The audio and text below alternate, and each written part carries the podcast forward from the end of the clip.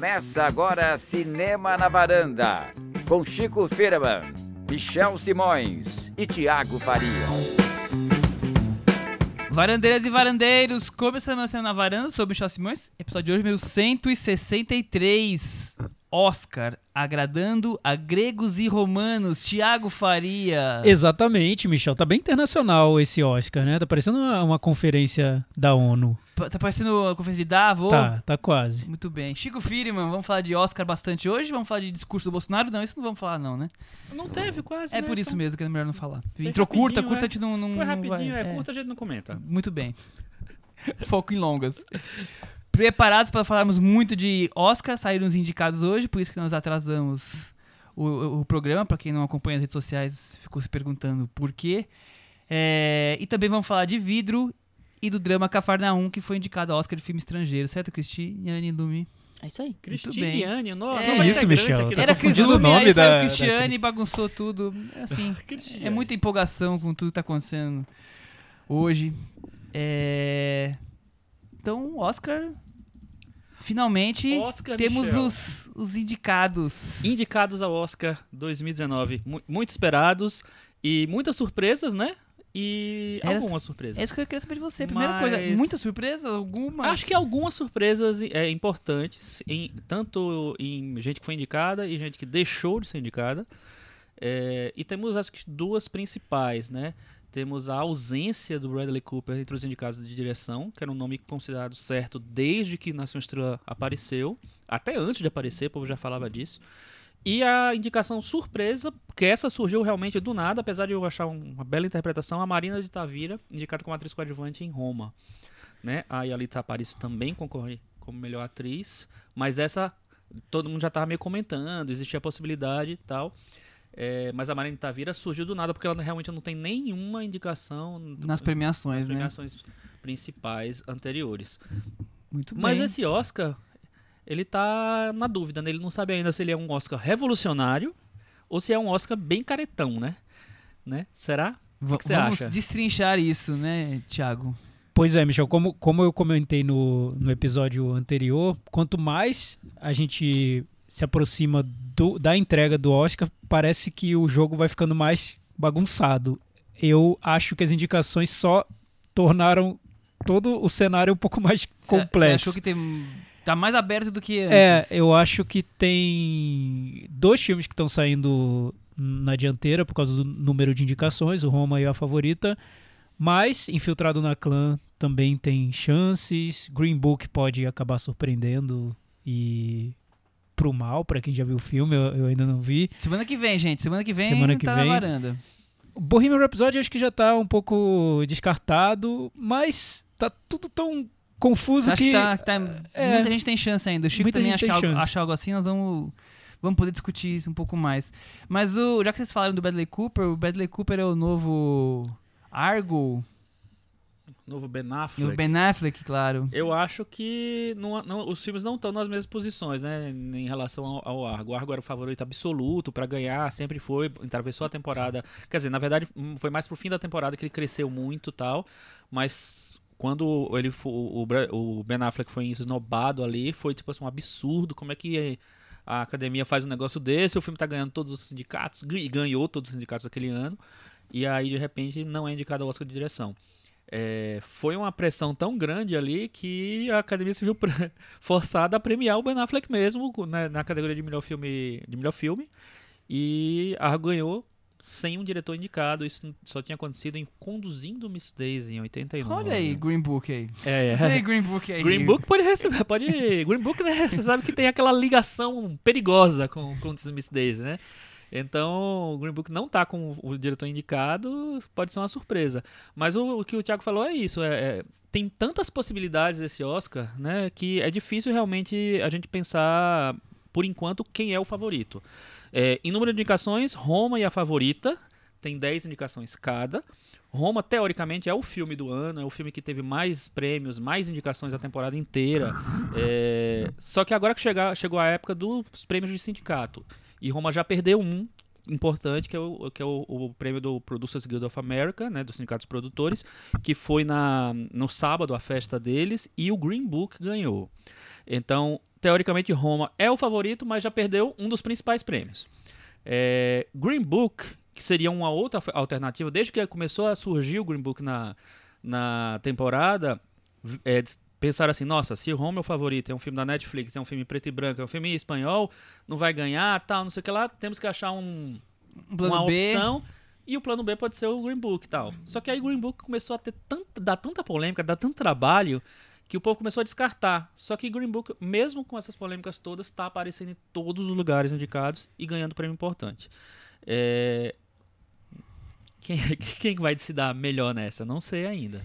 Vamos. Mas mesmo falando em Green Book, é, Chico, eu senti que as indicações deram uma enfraquecida no Green Book, porque Foram- tirou. a- Foram cinco só, foram né? cinco, mas ele ficou sem indicação a diretor, o Peter Farrelly não foi indicado. Teve as indicações para atores, já já já estava ali era Favas algo certeiro, contadas, favas né? contadas, mas a- a impressão que eu tive é que o Green Book foi um- colocado um pouco ali pro quase o segundo escalão do É, Oscar. Eu achei que ia ter um impacto maior o fato da, do último escândalo que teve no filme, que foi é, relacionado ao roteirista, né? Que descobriram um tweet antigo dele apoiando o Trump numa. É, numas manifestações meio anti. Eu nem lembro contra quem, contra quem era, mas enfim. Deu uma maior polêmica e ele, mesmo assim, ele foi indicado, o, o roteirista. O, roteiro tem acho que quatro ou cinco nomes, inclusive o Peter Farrelly está indicado pelo roteiro. É, e o. é, Tipo assim, não sei, não sei o quanto prejudicou, mas eles ele conseguiu entrar. Se, se com essa polêmica ele conseguiu entrar, é porque ele provavelmente teria até mais votos do que ele teve para conseguir entrar. Então muita gente realmente gosta do filme. Mas o Peter Farrelly não entrou. Até porque, não sei se o Peter, a, a direção do Peter Farrelly, vocês não viram ainda, né, Green Book? Ainda não. não, acho que não é tão visível quanto as dos outros filmes. Você pega, vai, vai ver a favorita, é um filme que o tempo inteiro você vê, tem um diretor decidindo várias coisas ali. É, o Vice também, é, que eu não gosto, mas assim, é um filme que tem um diretor muito presente. Então, são filmes que é- são muito mais visíveis os trabalhos do, do diretor. E o Green Book ele é mais tradicionalzão, né? Por mais que seja o Peter Farrelly, que é um cara que vem da comédia rasgada, é, do deboche absoluto tal, esse- nesse filme ele tá muito dentro dos padrõezinhos de Hollywood. Então, é, talvez fosse um, um cara que num Oscar mais antigo que também, também não entrasse. Mas ao mesmo tempo, o filme ele se mantém um pouco ali, né? Os atores eles não estavam eh, não existia questionamento de que eles seriam indicados, os dois estão lá. Eu acho que hoje o Mahershala Ali é o favorito para melhor ator coadjuvante mesmo, até porque só tem dois atores negros indicados esse ano, que são a Regina King e o, e o Mahershala Ali. E a Regina King que te- teve aquela enfraquecida nas indicações eh, da temporada, ela não foi indicada ao SEG, não foi indicada ao BAFTA, então ela já estava ganhando tudo, mas aí de, de repente os principais precursores do Oscar ela não ganhou, não apareceu, nem indicada. Então eu não sei se ela vai ganhar esse Oscar. Então Mahershala Ali pode ser o Oscar do Green Book. E aí, E aí ele emplacar dois Oscars em dois, três anos. e- é, pois é, eu acho que existe a possibilidade forte assim. Ele ganhou por Moonlight. Moonlight, isso. Exatamente. Porque Coadjuvante também. É, exatamente. Então, e, no- e uma indicação, e- esse ano, uma indicação daquelas, daqueles golpes, né? Porque ele é tão protagonista quanto o Viggo Mortensen. É o filme, é os- dois o tempo inteiro dentro de um carro. Então, qual é a diferença? Por que, que ele é, porque é negro, né? Deve ser. Aí o pessoal É, achou bom. que, né? Vamos deixar o negro no coadjuvante. E, mas eles fazem isso, né? A favorita é outro que tem três protagonistas e duas foram já Jogadas jogadas para coadjuvante, coadjuvante. porque era mais fácil é, concorrer. Mas é isso, então eu acho que em melhor filme, existe a possibilidade do Roma realmente, se eles forem bem radicais, vamos premiar um filme da Netflix, vamos abraçar a Netflix. Hoje teve, é, saiu a notícia de que a Netflix estaria negociando para entrar na Motion Picture Academy, é, que há, ou seja, entrar para a indústria de cinema de verdade, pagar imposto e tal Virar um estúdio virar um mesmo. estúdio oficial, é, oficialmente e de uma maneira não, não tradicional. É, se isso se está acontecendo, pode ser que seja mais fácil essa vitória. Mas pode dar um Green Book, pode dar um Nasce Estrela ainda. Eu acho que assim, todo mundo tá combinando, ah, acabou, morreu. Não acabou, não morreu, não. Tem oito indicações, está indicada Nove, né? filme. Acho que são oito, né? Acho que são nove vai É? se são oito. Bom. é, Tá indicado a filme, a, a ator, a atriz, ator coadjuvante, a roteiro, a fotografia, e, enfim, Canção. canção. Tem muitas indicações, então E é um filme tipicamente americano. Ele não tá com essa bola toda mesmo, mas não, não acho que seja um filme morto não na, na corrida. E o Infiltrado na Clã é um filme sério que ficou para votar. Muita gente eu acho que pode, pode olhar para isso. É, a gente chegou a comentar umas edições atrás aí que o Spike Lee pode pegar essa carona aí, se o pessoal não quiser premiar o Quaron de novo, e ser o, o, o vencedor de direção, por exemplo. Eu acho que é uma possibilidade. Bohemian episódio, o Thiago tem mais informações. a, informa a, a, boa informação de que parece que ele não tá tão bem no jogo, para mim isso é muito Cinco bom. Cinco indicações como Green Book. É, Chico, quando a gente fala em Oscar, geralmente é, existe as previsões partem de algumas tradições do Oscar. Geralmente uhum. um filme que é indicado a montagem tem chances aumentadas para ganhar melhor filme, é o que se diz quem acompanha o Oscar. Nesse ano a gente viu casos em que um filme muito bem cotado como Roma não teve indicação para montagem. É, e outros, um, filme como Green Book, que está numa fase muito boa depois de ter ganho o prêmio dos produtores, o sindicato dos produtores, não foi indicado à direção. É, você nota uma mudança nessa, nessas tradições, padrões, nesses né? padrões do Oscar? É, eu acho que tem, que tem uma, uma variação né, de ano para ano. Porque a, no, até os anos 90 era meio que tradição. Assim, o filme que ganhava montagem era quase certo que ele ia ganhar o melhor filme também. Eu lembro uma vez que eu até fiquei chocado, que foi na época que eu estava começando a acompanhar a Oscar direito e tal, que o Forrest Gump ganhou montagem e ganhou o melhor filme. Eu disse assim, poxa, como é que o Forrest Gump vai ganhar montagem? Apesar de ter uma montagem bem variada, né? E, tipo, Pulp Fiction é um filme que tem uma montagem muito mais evidente importante pro filme e vai perder esse, esse prêmio, essa categoria. E aconteceu isso. Ele ganhou montagem ganhou o melhor filme. É... E aí, desde então, fiquei pensando, nossa, então realmente eles têm isso, né? No, no caso do, do ano do Brokeback Mountain, ele não foi indicado para melhor montagem e terminou perdendo o Oscar né, pro Crash, que ganhou a montagem antes. Então, putz, ficou bem é, fortalecida essa, essa teoria. Mas em compensação, acho que há uns 3, 4 anos, o, o filme do David Fincher, o. Como é, o Cris? O das mulheres lá? O Homem que nos. Os que não amavam ganhou, ganhou o prêmio de montagem, não ganhou? Ganhou, ganhou o prêmio de montagem. Ele não estava nem indicado para melhor filme. Isso aí foi uma coisa meio sintomática. Uhum. Então, hoje eu não sei se é tão importante assim, porque o Roma claramente foi abraçado pela academia. Dez indicações, duas indicações de som. A gente comentou que o som do filme é muito importante, muito bom também, o um trabalho é incrível, mas você acha que eles ligam para isso? Eles, eles prestam atenção, nossa, esse filme em preto e branco estrangeiro tem um som maravilhoso. Não, ele, o filme tá, tava com um buzz gigantesco. Ele foi indicado por causa disso. Além de tudo, as qualidades dele, por causa disso. E aí ele foi prestigiar aqui, só que em montagem não. Talvez as montagens dos outros filmes sejam mais evidentes do que a de Roma, mas mesmo assim eu não sei se, se atrapalha as chances não dele para ganhar. Não acho que vai ser isso que vai impedir um Oscar para Roma não. É, lembrando que o Alfonso Cuarón ele foi indicado para produtor, diretor, produtor porque o filme foi indicado a melhor filme, diretor, roteirista e fotógrafo, então ele igualou o recorde de uma pessoa com mais indicações para um só filme no Oscar. Exatamente. Ele igualou acho que com Warren Beatty e mais os irmãos e Coen. Orson Welles. Orson Welles também? Isso porque não, não considera o filme estrangeiro como uma indicação para ele, senão seria cinco. Senão seria cinco. É. Exato. Porque o filme estrangeiro, o produtor é não, país, não é indicado. É, entendi, é uma outra, é uma outra é uma loucura. É uma outra então, regra. o Quaron, se a ideia é, é, é quebrar paradigmas, ano, né? é, o Oscar, ele, é, além disso, de privilegiar tanto o Quaron, assim, a gente teve uma curiosidade esse ano que na categoria de direção é, foi indicado o Guerra Fria, que é dirigido por um Temos polonês. três diretores Pavel não Pavlinovski. Exato. O, o mexicano, o Quaron, e o grego, que é o Yorgos Lantimos, diretor da Favorita. Inglês, é. Num filme inglês. Então, o Oscar tá, tem uma abertura, de alguma maneira, para um, um cenário cinematográfico internacional. Acho que a categoria de, direção eu, é que deixa mais claro isso. Eu acho que é o ano mais internacional do Oscar em tempos, né? Eu lembro de um ano que surpreendeu, que foi o, o ano do Central do Brasil, que tinha agora a, Flávia, a Fernanda Montenegro. a Glória Flávia é, Fernanda. A indicada. tinha o Roberto Benini, tinha o. o Benini ganhou o Oscar ganhou de ator. Ganhou o Oscar de ator. O é. filme Vida Bela concorria ao Oscar. E foi um ano que teve mais do que um destaquezinho internacional. E esse ano acho que vai muito além, né? Não só por Vai. as 10 indicações do Roma, mas É. Cold War tem três indicações. O Border, o filme sueco, não entrou entre os filmes estrangeiros, mas tá indicado, acho que em, Em maquiagem. em maquiagem. Quer dizer, tem É, várias que é um, coisas Que é um espalhadas. quesito que geralmente puxa um filme estrangeiro para ser indicado. Eu lembro que teve um, há Um anos atrás recentemente. um homem né? de 100 anos, não sei das quantas, que lá tava lá e, e mais de, de existem vários exemplos. É, mas o ah, eu perdi, eu perdi o ponto Nós agora. nós assim, falando do, do- estrangeiro. Não, mas o que eu acho que diferencia esse ano de todos os anos, assim, que o, um dos favoritos para ganhar é um filme falado em espanhol. Nenhum filme ganhou em 90 anos de Oscar, nenhum filme que não fosse falado em inglês ganhou o Oscar de melhor filme. É, o que não fosse falado, porque o Asas não é falado.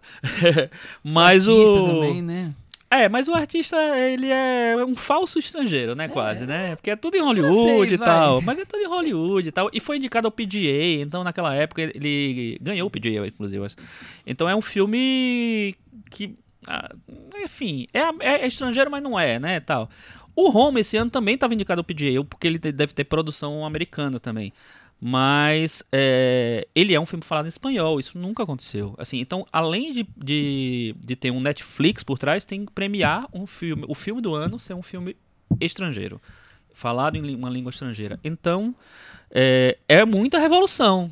Será Sem que eles vão dúvida, bancar essa é. revolução toda? Mas, mas é o ano com mais estrangeiros espalhados. Mesmo se Totalmente. excluir Roma, só dos outros É. já, já tem e bastante teve o Never. Look Away também, o filme da Alemanha pro Oscar, do diretor que já ganhou o Oscar, né, o- da vida dos outros, que tá indicado também em fotografia. É, tem que é o, é o Caleb de Channel que fez a fotografia, que é um cara que já foi teve várias indicações ao Oscar, acho que ele teve Oscar também, inclusive. É, tá lá em, é, concorrendo em fotografia, derrubando vários favoritos também. O, e temos o Pantera Negra, né? É, por falar em quebrar tudo, Pantera temos a Marvel. Com sete indicações. A Marvel indicada a melhor filme, primeira vez. Primeira chance de um filme de super-herói. Na verdade foi a segunda, né? Segunda- Porque já tinha o Batman Cavaleiro das Trevas. Primeiro filme da Marvel indicado, não o primeiro É. filme de. Não, eu acho que. É que o Batman não foi indicado O a Batman melhor não filme. Não, não indicado. foi. A primeira, na primeira chance de... De ganhar melhor filme. De, de alguém ser indicado, eu tô falando Ah, assim. sim. Ah, tá. É porque É. o Batman acho que teve mais indicações que o Pantera. Teve oito, é. Mas ele não foi indicado a melhor filme. Não foi então- indicado. foi- Inclusive, é, uma da, um dos motivos pe- pro Oscar ter tornado mais elástico esse número de indicados a melhor filme foi a não indicação do Cavaleiro das Trevas em 2008.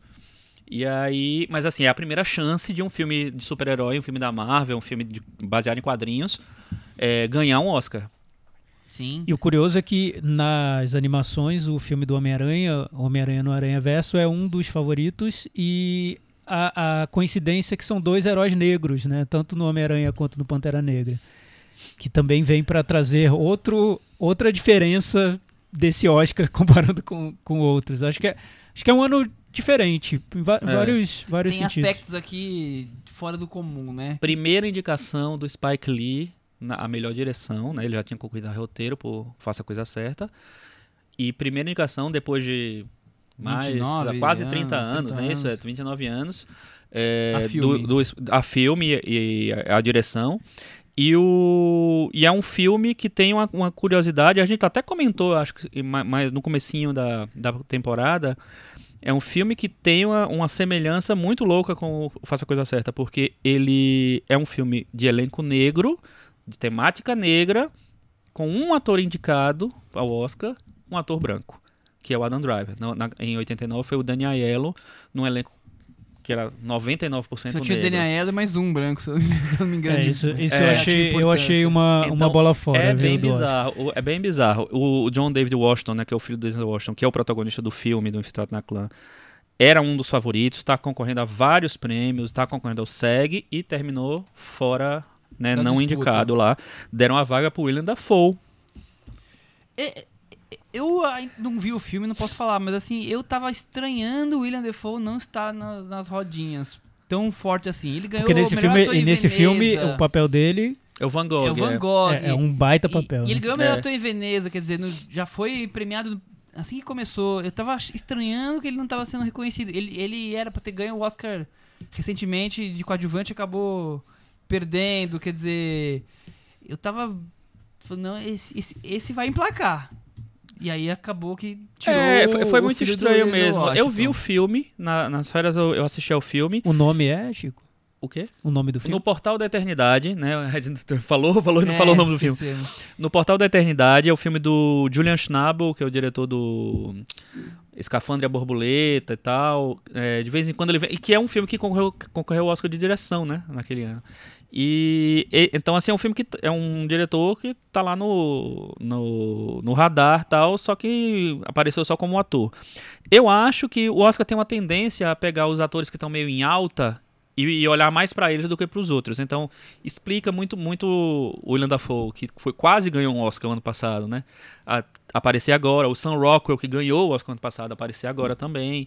É, o Mahershala Ali ganhou o Oscar há dois anos. Também tá, tá na corrida aí. Então tem essa coisa meio, meio básica do, do Oscar, de É, olhar pra quem tá mais É que, na é vo- tem em casos voga. e casos, né? Por exemplo, o Mahershala Ali, ele ganhou faz dois anos, mas ele vem se destacando já faz um, um tempo. Ele começou com House of Cards, mas agora ele já tá no True Detective, quer dizer, ele tá em todas, né, o Mahershala Ali, e sempre com muita importância, né? Não um papel menor, É. a gente tá sempre... Ele tá ocupando o espaço dele. O Sam Rockwell eu já concordo plenamente com você. Ele tá aí, talvez, não vi o filme, claro, mas ele tá aí talvez porque as pessoas lembram dele. Ah, É, ganhou não, o Oscar, Tem né? uma conjunção de coisas. Vou votar o- nele. Ele também, ele tá fazendo o, o George Bush, né? O George W. Bush. Então, é natural que as pessoas olhem pra ele. Mas eu falo assim, é, ele terminou tomando a vaga que seria, teoricamente, segundo as previsões, do Timothée Chalamet, que tá num filme que foi meio esquecido, porque é um filme fraco, fraco, que é o Querido Menino. né, Menino. Não teve nenhuma indicação, mas só tinha chance nessa, pelo menos a princípio, né? É, Então acontece um pouco disso, assim, o filme mais forte, que é o Vice, que tá super lembrado aqui, que eu achei Oito horrível, indicações. achei muito ruim, depois a gente vai comentar sobre isso. Ele tá com oito indicações e tem três atores Estreia daqui a duas indicados. semanas. Vamos, vamos comentar, aguardem, né? Aguardem. É, é isso. Quem, quem vocês acham que vai ganhar melhor ator? Antes de quem acha melhor ator, eu quero saber, Cris Lume, o que você achou das indicações? Algum comentário geral aí? Acho que é a primeira vez que tem tantos filmes que eu falo, meu Deus do céu, eu não quero ver esses filmes. Eu vejo só a sinopse e eu falo, Jesus amado, porque você é obrigado a ver esses filmes. Enfim. Quem é o seu, É principal, o seu pior? Vou ter que ver. Vice Green Book. Boa. Sei, espero morder minha língua e ser surpreendida. Eu com- acho que você não vai morder sua língua. A Cris está sem esperanças, né, Eu Cris, hoje. Far from the shallow now. Mas temos a favorita, Cris. É, então, não vi a favorita ainda. Quem sabe, quem sabe assim, meu encanto com o Oscar volte. É, eu acho Dez que... indicações, né? É, que, porque eu, como, eu, como eu postei no Facebook, tem uma premiação de, de cinema e eu só tô torcendo pro DJ, o negócio tá feio, né? Eu acho curioso que o Chico falou, acho que no episódio passado, sobre a renovação da, da academia e, pra mim, de, de certa forma, essa lista de indicados reflete uma mudança que, que existe, principalmente no foco para os estrangeiros. Eu lembro quando a academia começou a mudar, a anunciar que estava mudando o quadro de integrantes, eles deixaram bem claro que queriam mais estrangeiros, mais negros, mais mulheres. Então, isso acaba se refletindo no, sem no dúvida, resultado. sem dúvida.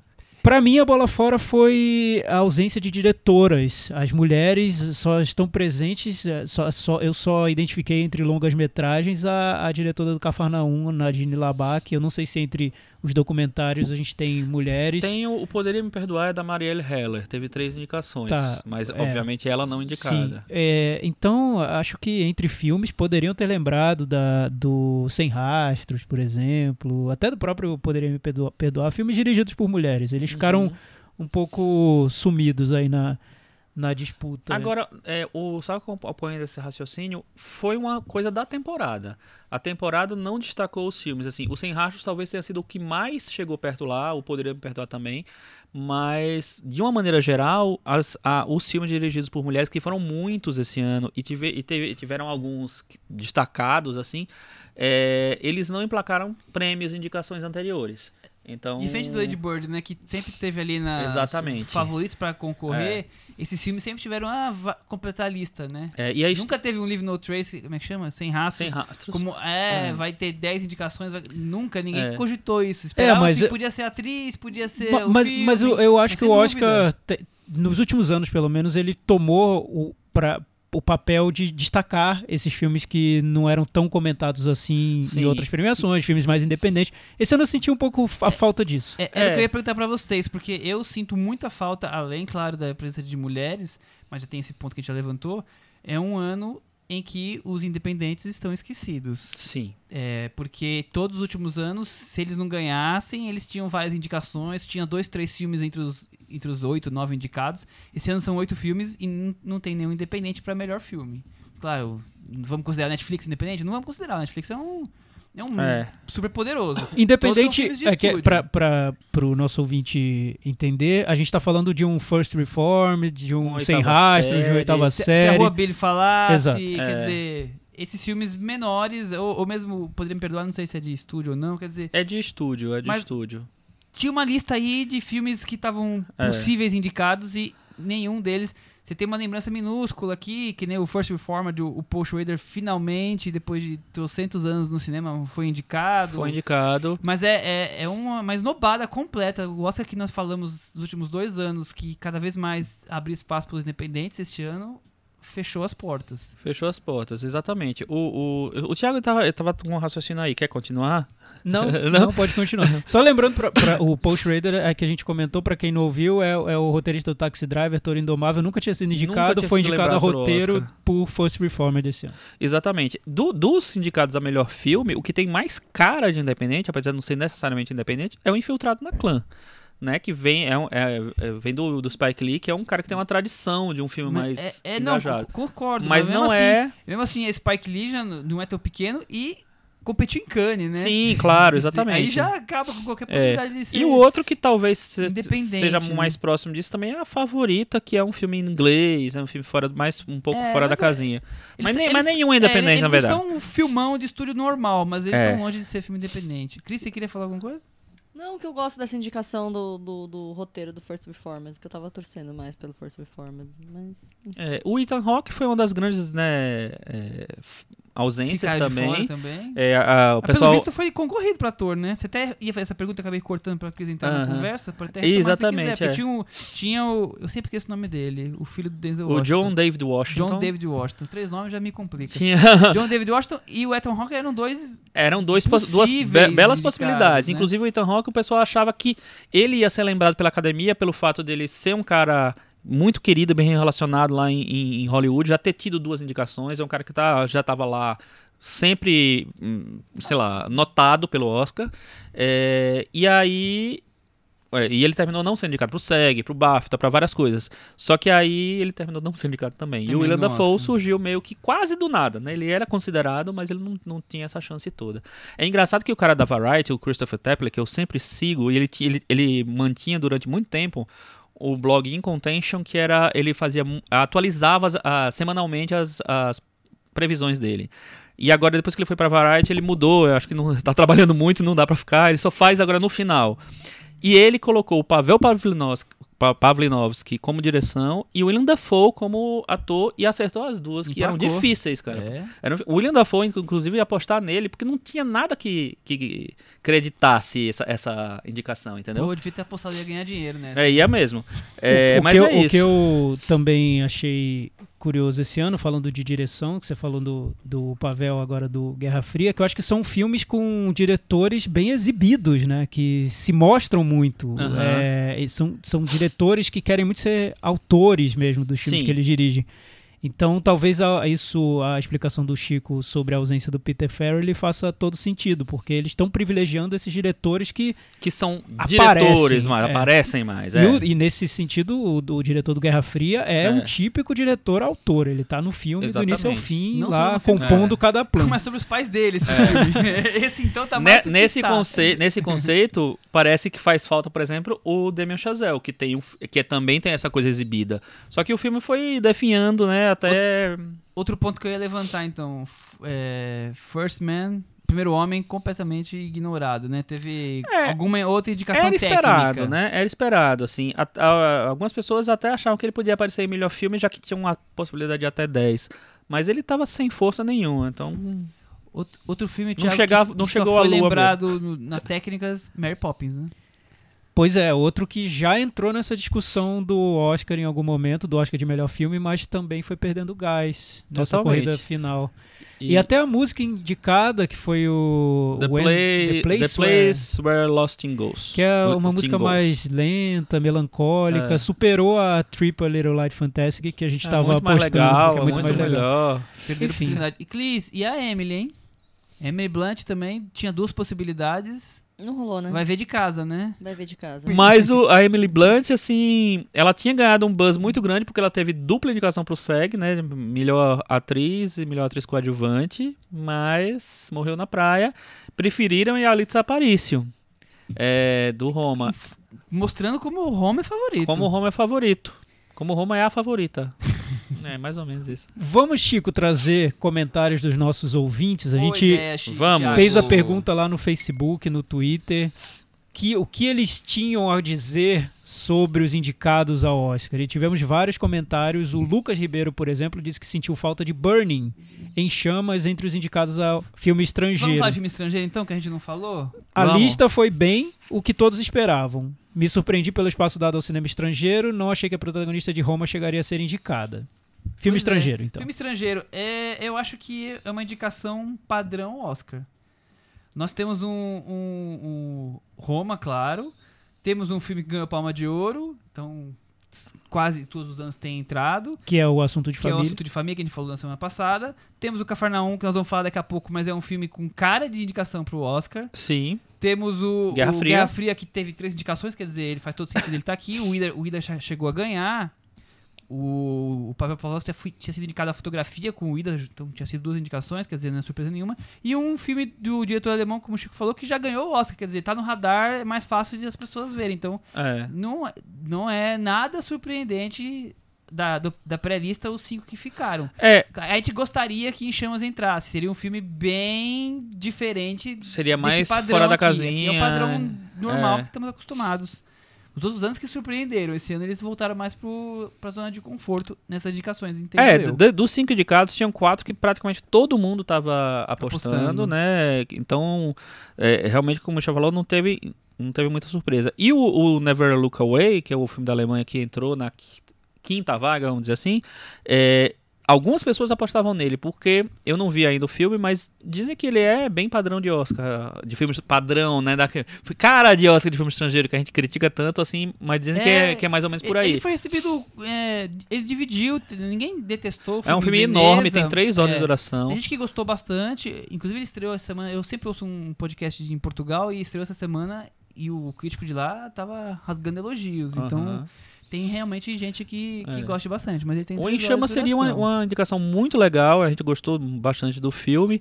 E é, é, se eu não me engano, a Coreia do Sul, eu não sei se Nunca ela- foi indicada. Nunca foi indicada, Não. né? Isso mesmo. Nunca foi indicação. indicada, então imagina, o Brasil tem quatro indicações ao Oscar, a gente tá reclamando, a Coreia do Sul nunca foi indicada, que tem um cinema super ativo nos últimos anos.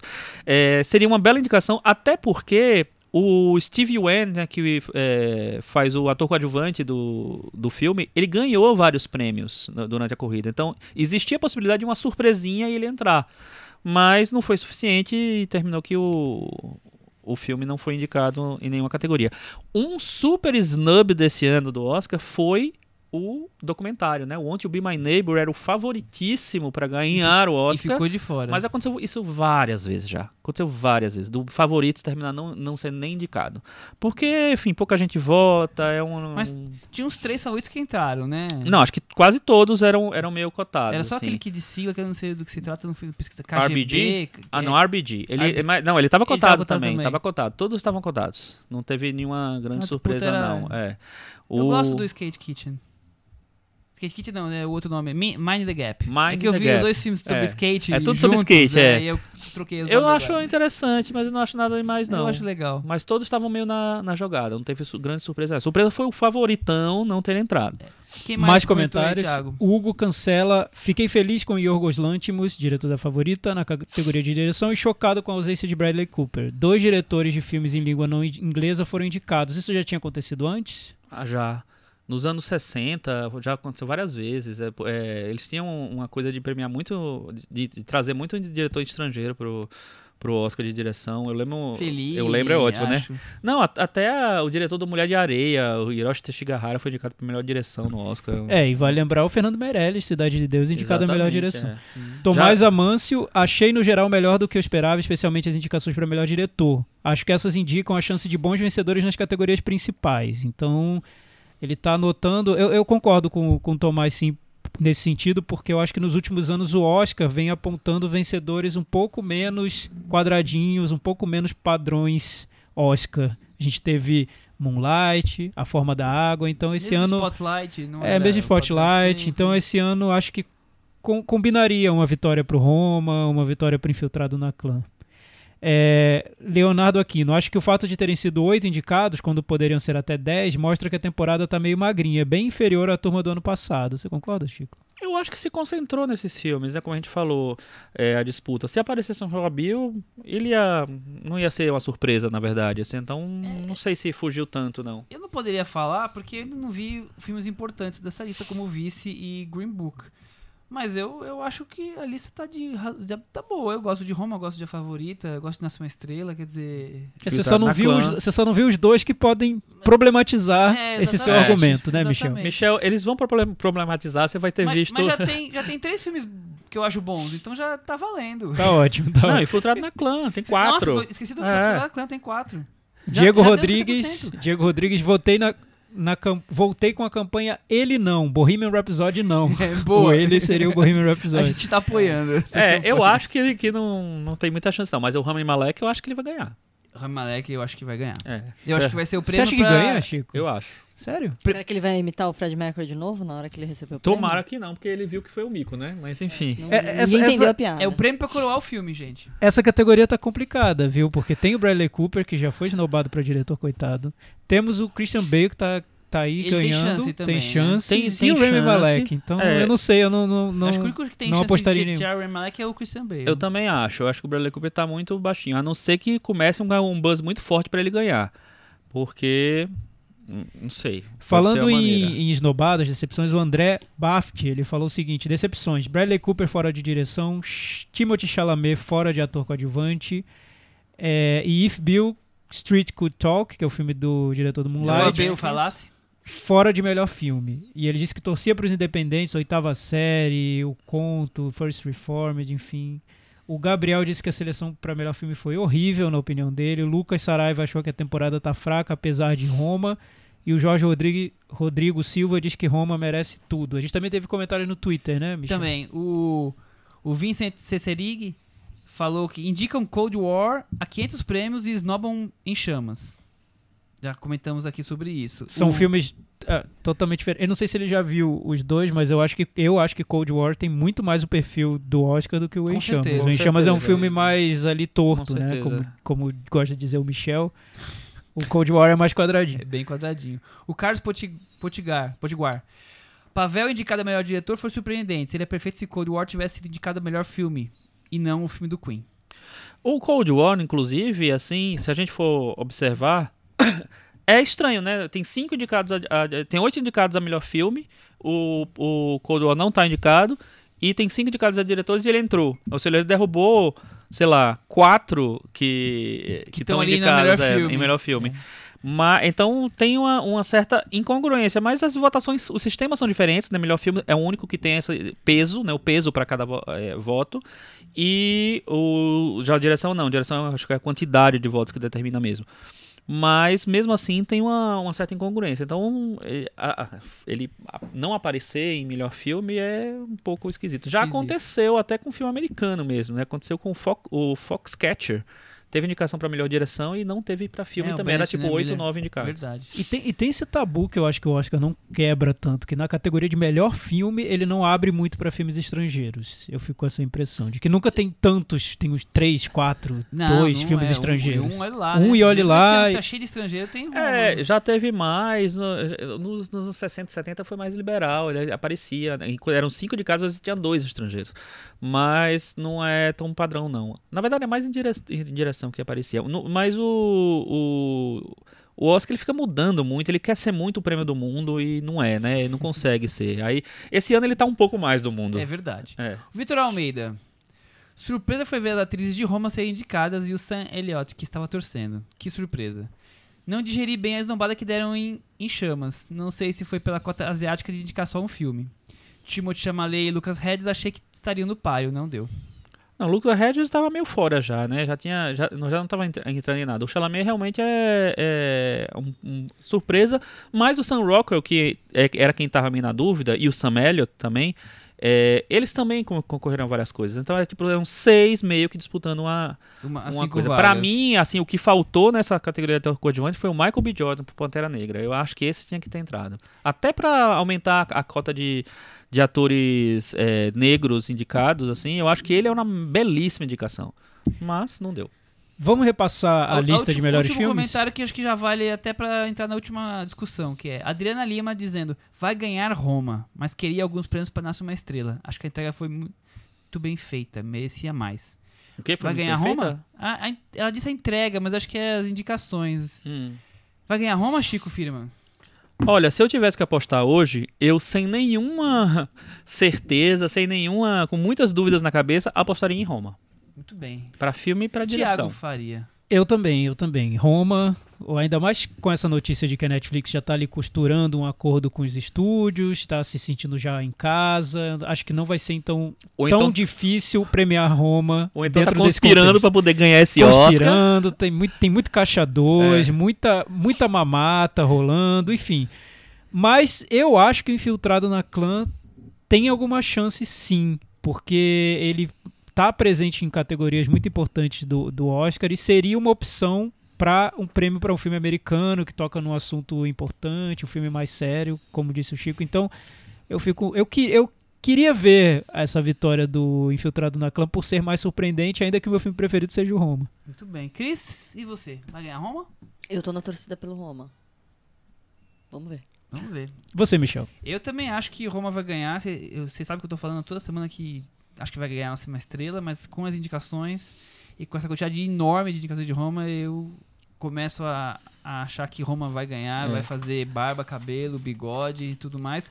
Mas suspeito que exista uma chance do Spike Lee ganhar a direção, que seria uma forma do Oscar premiar quem devia ter sido premiado provavelmente no passado e como o Quaron já ganhou e daria o Oscar de estrangeiro de filme pra eles, poderiam tirar o de diretor e dar na mão do Spike Lee.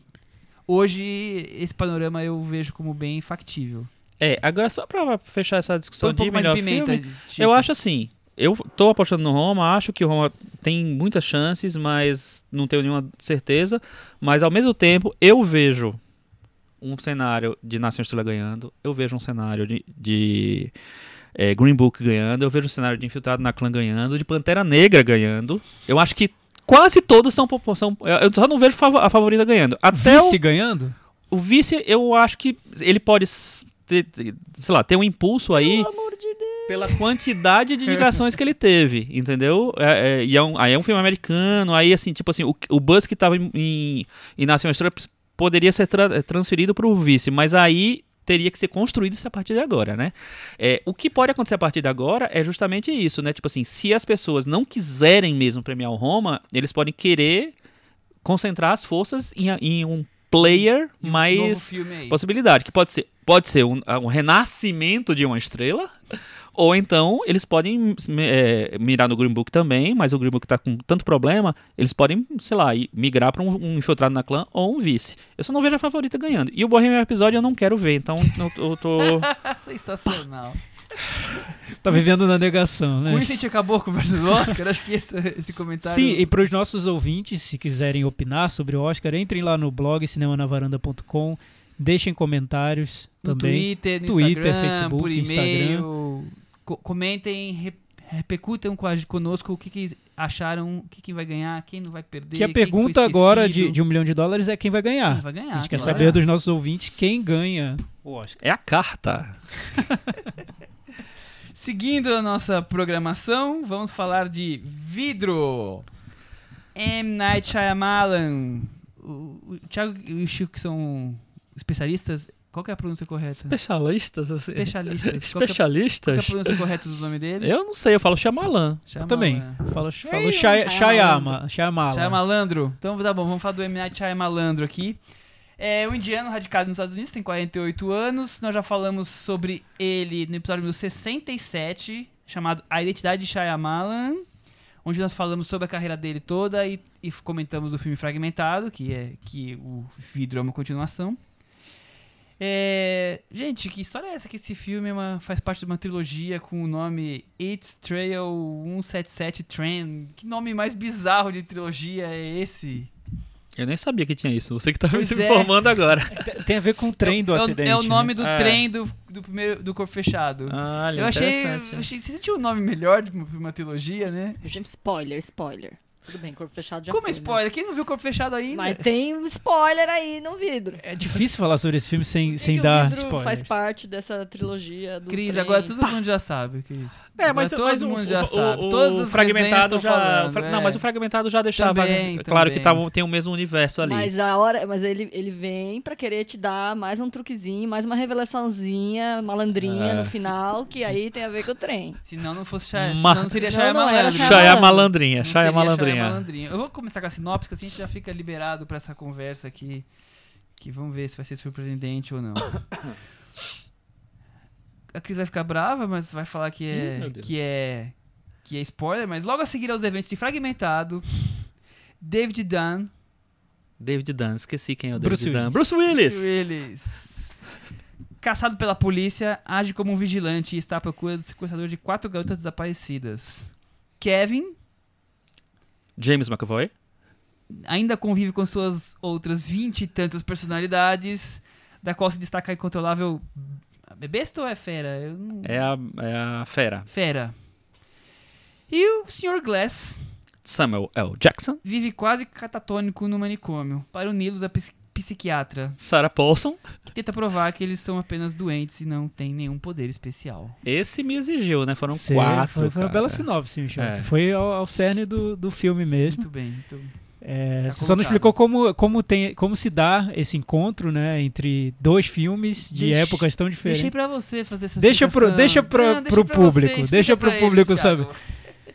Não, eu não queria explicar, porque eu acho que isso é a graça de, de, de ver o filme. Eu tava muito curioso antes de assistir pra saber como ele ia unir um filme corpo fechado lá de, de, início do, de 2000 por aí, 2000. com um fragmentado, um filme mais recente dele, colocá-los todos no, no, no mesmo universo. Achei mesmo curioso, vidro. é, Achei curioso ele ter criado esse, esse ambiente do manicômio pra unir esses personagens. É um filme sobre super-heróis e a gente sabe que em, em histórias de super-heróis tem esse, a presença do manicômio, é muito comum, né? O asilo, do, onde ficam os loucos, os doentes, enfim. Sempre tem, né? É, sempre tem. Ou Achei- escola para achei- superdotados. É, ou uma escola do, do, do X-Men. Então, O- foi curioso. O Shyamalan, eu pelo menos não sei, ele eu não sei, mas ele disse que já tinha passado na trilogia desde a época que ele fez Corpo Fechado. E Bruce Willis resgataram em entrevistas na época que ele também dizia que ia ter uma trilogia, mas que depois ela foi, sei lá, enterrada por, por, por- Pela carreira dele. pela carreira do Shyamalan, que teve alguns fracassos, alguns sucessos, alguns fracassos, né?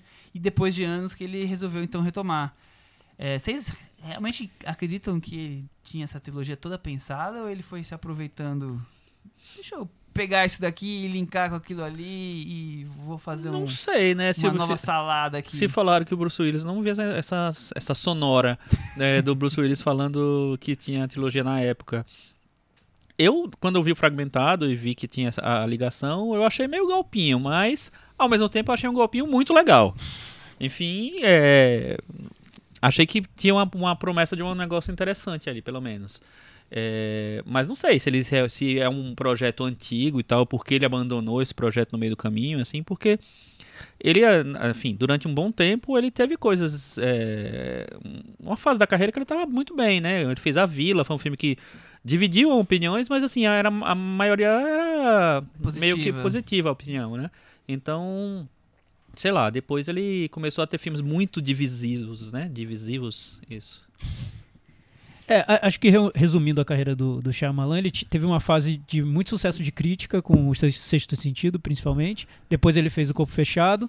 É, e a Sinais. crítica, essa crítica oficial que validava o trabalho dele foi abandonando o Shyamalan, e ele entrou numa fase ali de divisão a de crítica opiniões. americana, né? Que pega mais no pé dele. É, a crítica internacional até que mais apoia. É, mas eu sentia que ele, ele se deixava afetar ah, sim, por sem isso. dúvida, sem Muito. dúvida. É, mas com o passar do tempo, ele foi é, sendo querido por um fã-clube, pessoas que gostavam de, de todos os filmes dele, que entendiam mais o cinema dele, enfim.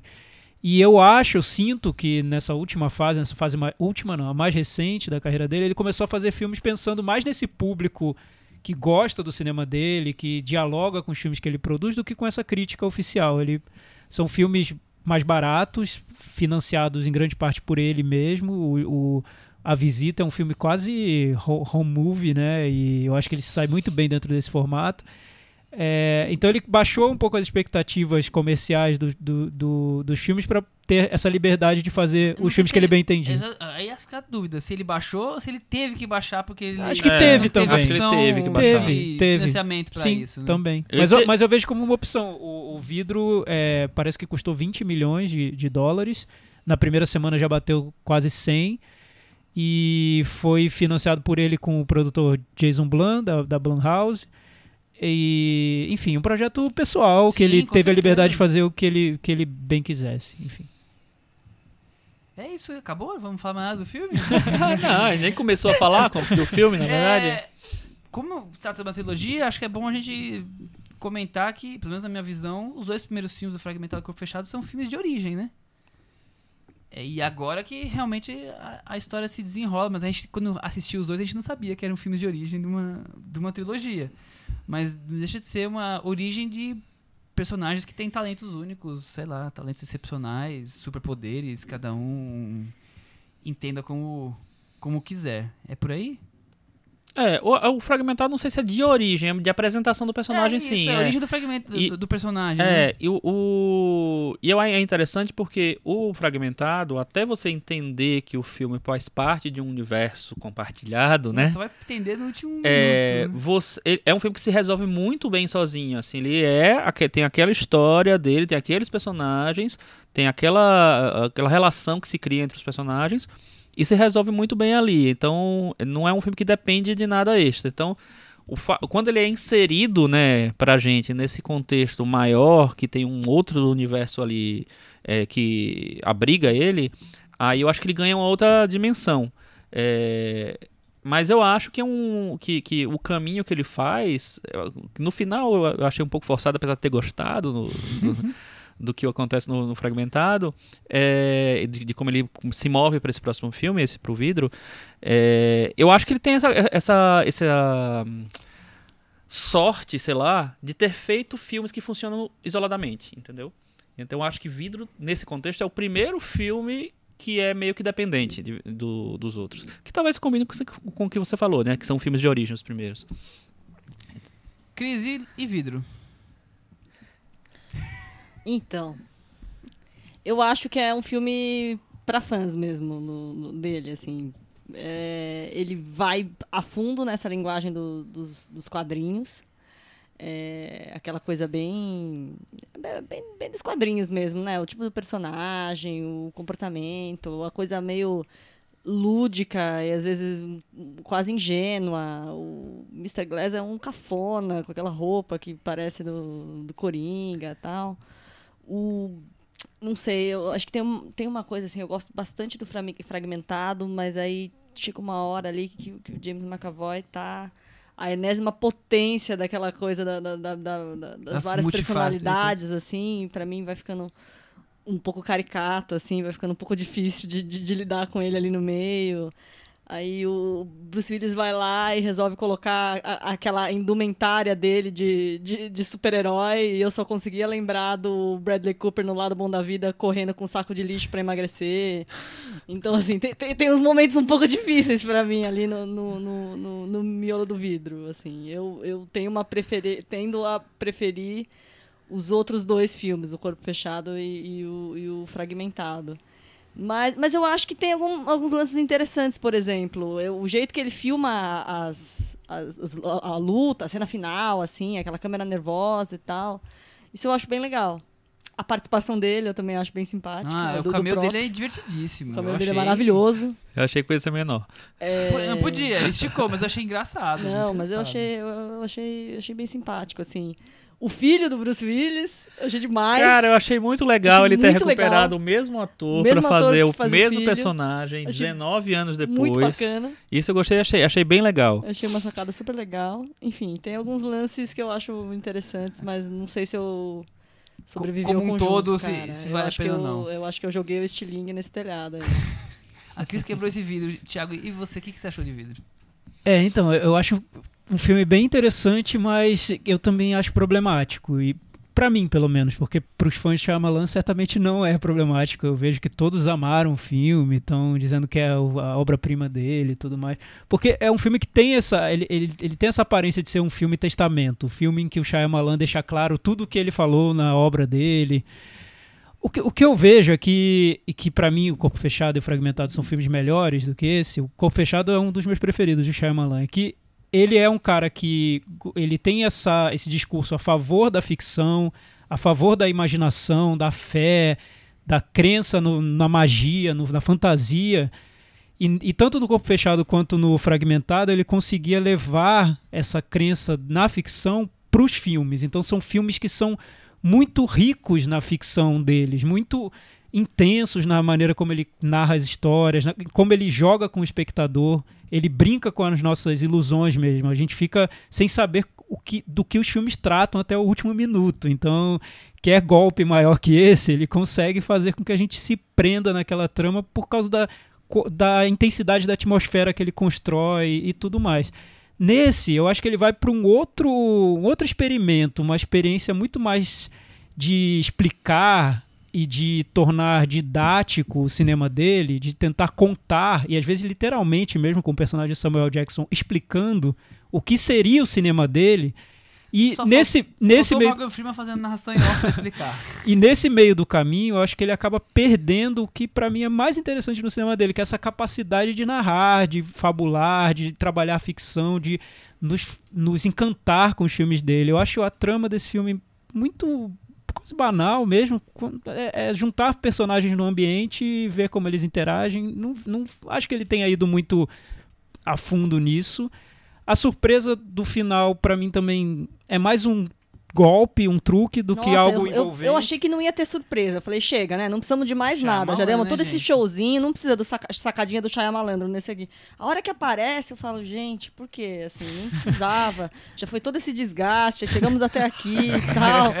Mas vamos insistir na mas, sacadinha. mas é porque, é porque virou marca registrada Eu vi a dele. marca né? que precisava ter, né? É, falei, nós vamos insistir na sacadinha. Então, mas ao mesmo tempo eu acho interessante, porque eu nunca tinha visto um filme dele tão. É quase uma pensata sobre ele próprio, né? Um filme sobre os sim, filmes sim, dele. é Um filme que ele faz pra é um- discutir os filmes É dele. um pouco do que, do que você trouxe do Lars von Trier aqui sobre o último Um filme. Olha só, um pouco do que eu trouxe do Lars von Trier e um pouco do que eu falei do filme do Clint no trem. Que eu disse, eu nunca vi o filme do É um Clint problema assim. de trem, então. É, deve ter, deve ter algo a ver com o trem. Que é um filme em que o diretor sai daquela posição de narrador, um diretor que gosta de narrar histórias e criar atmosferas e passa a analisar o próprio cinema de uma maneira mais crua, talvez, enfim. Eu achei o filme muito interessante. Eu, achei, achei estranho pra mim ver um filme do Shyamalan sem o que eu gosto de ver no Shyamalan. Eu, eu não me encantei com o filme, eu não senti medo. Acho que o thriller pra mim não funciona como funciona no Fragmentado, por exemplo. Enfim, é, é- mas eu entendo os fãs gostando, porque realmente é o filme em que o Shyamalan abre o jogo e diz tudo que ele, que ele já tinha dito nos outros filmes de maneiras mais sutis, ele abre tudo e deixa tudo muito às claras. O Chico tem uma opinião, acho que oposta, ou não? Então, eu concordo muito com o Thiago em um, um ponto. Assim, eu acho que o filme é excessivamente. Ele força muito essa, essa, essa conexão com os quadrinhos. É. Eu acho que o tempo inteiro, se tivesse uma vez ou outra, que é uma coisa que tem no corpo fechado, mas que é muito usada com muito mais parcimônia, é essa coisa de conectar com os quadrinhos, de mostrar, de falar, ah, o, porque o vilão é isso, porque é, a, na- a lógica dos quadrinhos é isso e tal. Eu acho isso muito legal no corpo fechado, eu acho que ele exagera muito nesse filme. Não precisava, já estava já tava dado o jogo nesse filme. É, dito isso, eu adorei. eu acho, é, para mim, ele tem exatamente o mesmo espírito que eu vejo no filme, meu filme favorito dele, que é o que ninguém gosta, que é A Dama na Água. é, que é essa coisa que o Thiago falou, a defesa da imaginação, da, da ficção. Eu adoro super-herói desde criança, adoro quadrinhos, e assim. Então, a- a- adorei ver os personagens conectados. E eu gosto muito quando ele é, tenta filosofar em cima da, disso, que é mu- muito vem dessa, do, do discurso da, da Sarah Paulson na cena em que ela reúne os três e vai meio que desconstruindo aquela ah, o que eles acreditam, o que, é- o que o espectador acredita, põe em dúvida. Eu acho que tem um texto bem, bem interessante ali é, que leva para uma, uma outra discussão do que você quer ver, do que você vê de verdade, do que, sei lá, do que tá em primeiro plano, do que tá, sei lá, escondido tal.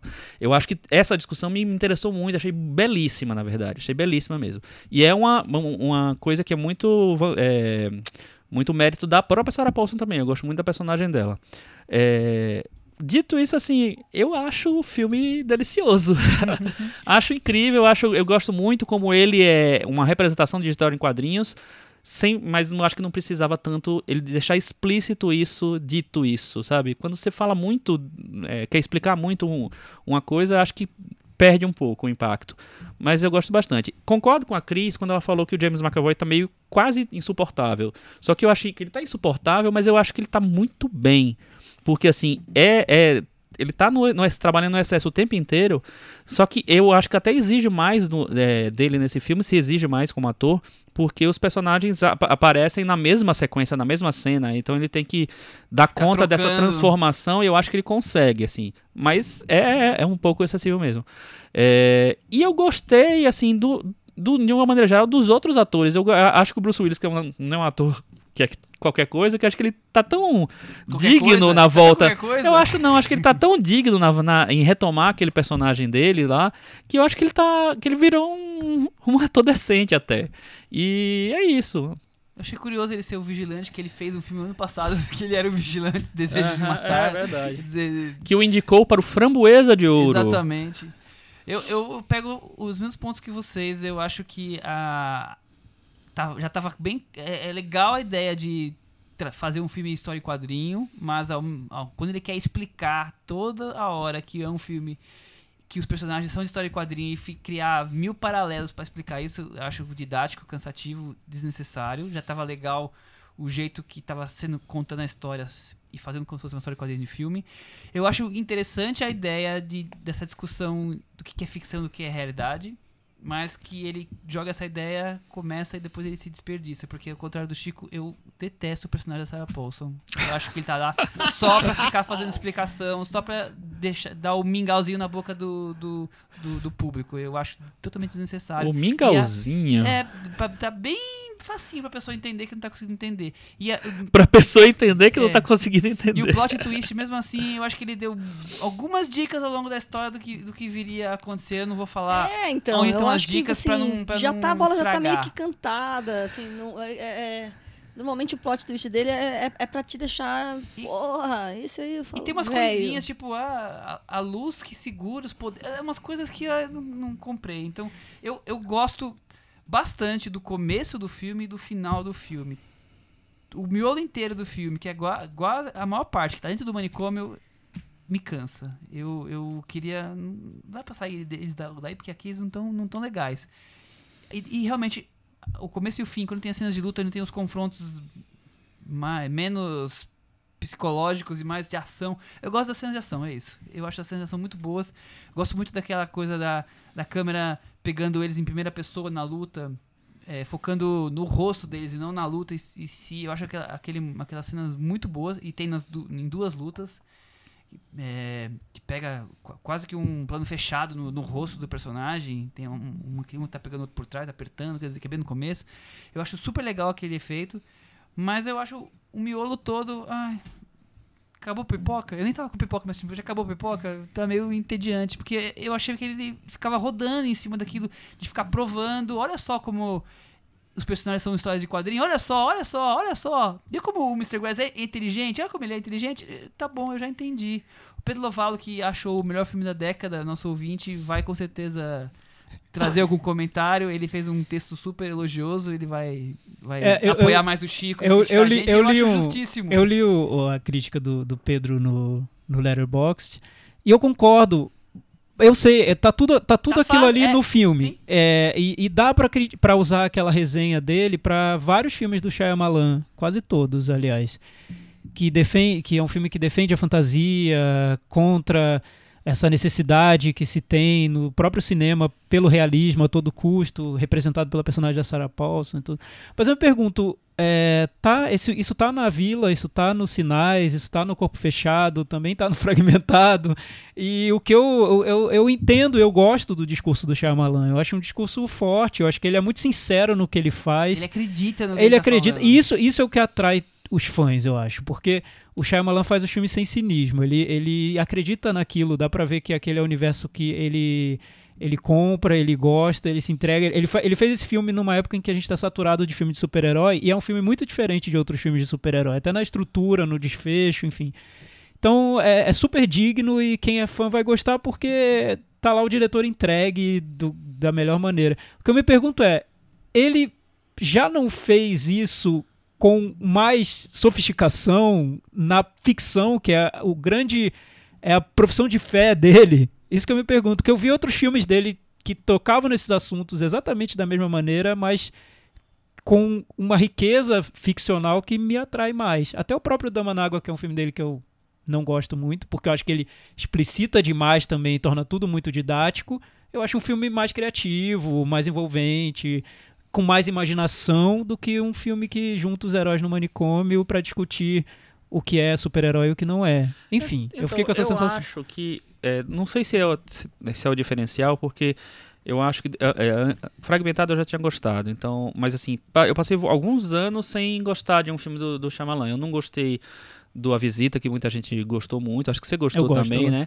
O, e tem aqueles filmes mais industriais dele que eu não gosto também Aquele, nada. acho que- é o Depois da Terra, gosta, o né? último. Não, o Pedro Lavala gosta. Pedro O Lavalo último gosta? O Airbender lá. Ali- aliás, Chico, só, só, só um parêntese. Eu li uma crítica do, do Last Airbender, eu não lembro qual foi o título em português. O último mestre O do último ar. mestre Isso, do ar. Mestre do uma Ar. crítica que saiu num grande jornal aqui do, do Brasil, um grande crítico, e a crítica inteira era defendendo o filme porque o filme era uma defesa da ficção, da imaginação e da fantasia. Então, assim, isso, isso é um elemento muito comum no cinema do Shyamalan. É, não, pois é, mas é, de qualquer jeito, assim, eu, eu não, eu não acho que são filmes muito, muito autorais, acho que são filmes que tem mais uma negociação com uma coisa mais industrial e, enfim, não me envolveram de jeito nenhum. É, o Adão na Água, eu adoro, acho maravilhoso, eu até tentei rever essa semana, mas não consegui. É, vou rever em breve, voltarei a vocês com, com coisa Com que sempre defendi esse filme, sempre defenderei, imagino. Vai entrar na É, Cinemateca. Falar Cinemateca agora, da vai Varanda. trazer a Cinemateca da Varanda aí. Vou- Nossa, se vai ganhar. colocar, ele vai ganha. Mas enfim, vamos lá. E aí, é... enfim, o que eu acho que tem, talvez tenha uma diferença aqui, e com relação ao Dama na Água, com certeza tem uma diferença. É, que é o seguinte, eu me parece que o Shyamalan tá muito mais em paz com as coisas que ele acredita, que ele defende, o cinema que ele faz. Em A Dama na Água, a gente tinha um grande problema do filme, é, é esse, na verdade? É, quer dizer, tem- deve ter vários pra vocês, pra mim não tem nenhum, só tem esse. É, é o personagem do crítico que é um personagem de uma pessoa amargurada que queria detonar o que, enfim, era queria se resolver detonando os outros, que é muito da, da visão que se tem do, de crítico, né? Enfim, é o cara frustrado, vamos dizer assim. É, conseguiu ser cineasta, e, crítico de cinema. é, e, na- e ele tinha vindo de várias críticas em relação a alguns filmes dele, assim, acho que a Vila teve muita crítica, né, apesar de ter muitos, muitos defensores, tinha muito, teve muita crítica também, acho que ele tava meio puto e ele fez aquele, aquele, aquele personagem. Nesse filme, eu acho que ele não tá mais nem aí pra isso. Eu acho que uma coisa que você falou foi de que ele faz um filme muito mais voltado pros fãs, para as pessoas que acompanham o cinema dele. Eu acho que tem isso sim, mas eu acho que tem um cara muito mais em paz com o que ele faz Ah, sem dúvida. muito mais tranquilo, sabe? Assim, eu acho que quando ele parte pra filosofar sobre realidade e ficção, ele não tá mais importando se as pessoas acreditam ou não. Quem quiser que acredite, quem quiser não acredite, beleza.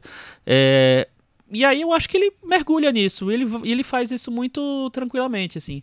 Ele é um cineasta que, é, não sei qual, qual de vocês dois falou isso, mas ele não tem preocupação nenhuma de fazer um cinema pé no chão. Ele não quer fazer, não tá nem aí para isso. Assim, não precisa ter essa conexão com o real.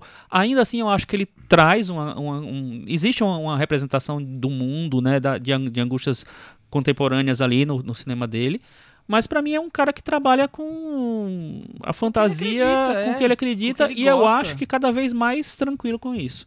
É, não sei se vai ficar tão tranquilo e ver uma nota 36, 38 lá no, no Metacritic, mas é, Ele eu tá acho que ele superou né? um pouco É, ele já tá a rejeição que ele sente, enfim. É, o que me agrada no filme é porque realmente eu vejo um filme sem, sem nenhuma concessão a nada. É um filme porque por isso me parece até meio à parte do, dos filmes de, de- de- dos blockbusters de super-heróis e tudo. E é isso que faz dele interessante pra mim, porque eu vejo um diretor que não deve nada a ninguém mesmo e, para fazer um clímax bem radical até. Eu acho o clímax do filme eu, eu não esperava que ele levasse a, a- a quase quase transformar numa tragédia grega aquilo ali, né? Num tom, uma carga e- emotiva Melodrama muito, quase, muito, é. muito intensa. Como se ele jogasse com outros gêneros dentro do, do, do que seria um filme de super-herói. Isso eu acho, acho tô- bem interessante. Eu acho legal Eu, isso. eu, consegui, eu É- consegui admirar o filme, sabe? Quando ele surpreende, porque isso ele se surpreende. Então, eu acho É. que isso- essas partes que eu gosto do filme. Quando ele me surpreende, quando ele. O quando fi- eu essa virada final você gosta? É, Então, a, a- a luta final, o que acontece fora do manicômio é surpreendente. mas a virada Plot final. twist, não. Eu, sabe o que eu, Eu- eu gosto? não, não, não me incomoda porque eu já esperava Não, um plot twist muito é, maluco. me Eu, incomoda, eu também eu imaginava, achei até achei que, como a Cris falou, assim, que já, já tinha acontecido tudo. Ah, Mas- eu tive essa impressão. Falei, nossa, É, vai parecia- precisar, vai parecia precisar mesmo. do, do, do, do- Parece um apêndice mesmo, É, mas ao que mesmo depois dos créditos. Falei, porque vamos esperar Mas um ao mesmo tempo eu achei que eu achei eu gosto da, da- do plot twist porque ele vai para um tipo de cinema que eu adoro, que é uma coisa, né, eu não posso falar, né, mas enfim. Ele, ele foi lá ler o que, que Então, o Chico gosta. eu ad- eu acho que foi isso, Michel. Acho que foi isso. Eu descobri Eu agora. acho que era aquela coisa assim, esse filme tem que ter minha assinatura até o fim, né? Vamos até o fim agora, estamos aqui, vamos para isso. Não ia ser um filme dele se Pois não é, tivesse mas é, sacadinha. é que eu volto a repetir, eu acho que o miolo tá meio que no piloto automático. Enquanto que ele tá, ele tá buscando coisas diferentes do começo e no fim, no, o miolo tá no meio do piloto automático, tá meio... Ah, preciso preencher esse negócio aqui que eu tive essas ideias. é um pouco longo, né, o É, bem longo. Não, é, é, é- é uma maldição do cinema de hoje em dia, né? Todos os filmes que eu vi nos últimos Duas tempos têm mais de duas né? horas. É. É um negócio horrível. Mas enfim. É, por isso que a gente não fala do, do- Qual era o filme mesmo? Do, do discurso do Bolsonaro. Porque, porque tem mais, tem, não tem menos de tem duas seis horas. minutos, É. não, não, não dá. Mas, enfim, eu acho que ele fez o filme que ele quis e até acho que ele tem uma rendição mais a certas fórmulas e tem esse exagero formal de, de querer conectar muito explicitamente com os quadrinhos. Mas ainda assim eu gostei muito do filme. Me envolvi totalmente com o filme e gostei demais. Então deixa o seu metavaranda pro filme. Eu dou nota 8, né, gente? Muito bem. Tô aqui pra representar o meu amigo Pedro Lovalo. Que bom, Chico. Olha, Lovalo- não, não perdemos vários varandeiros. Ele acabou de renovar a Obrigado, amizade Chico. com o Pedro Lovalo. Obrigado, Chico. A gente te ama porque os varandeiros continuam com a gente hoje. Exatamente. Não nos Obrigado, abandone. ó. Não, não Os- depois de vocês falarem, né? É. Vamos aguardar. Vamos fazer o contraponto. Cris Lume, acho que vai ser nota mais baixa. Cinco. Olha. 5. E o Thiago? É, então, como eu dizia, eu critiquei muito o filme, mas eu acho um filme super. é, que, que, me, que me instiga. E isso, isso eu, eu valorizo. Foi o, o que eu senti quando eu vi o filme do Clint Eastwood no trem, que vocês não gostam. Foi mais ou menos o Bem que eu ou senti. mal, é um filme É tem diferente. assinatura. Não, Tem. tem, assinatura, Tem tem, assinatura, diretor, tem. melhor do que né, muita E- coisa e- que a gente eu vê acho que pasteurizada diretor- por aí. E eu acho que né? o diretor tá testando algo que ele não fazia e que talvez até ele não tenha muita, muito talento pra fazer, mas ele tá tentando um caminho Tem sim, eu novo. dei nota oito. É que, eu- é pra, que, pra- que não me convenceu. É porque pra mim é um filme que eu não, cons- não, não, para mim não foi prazeroso.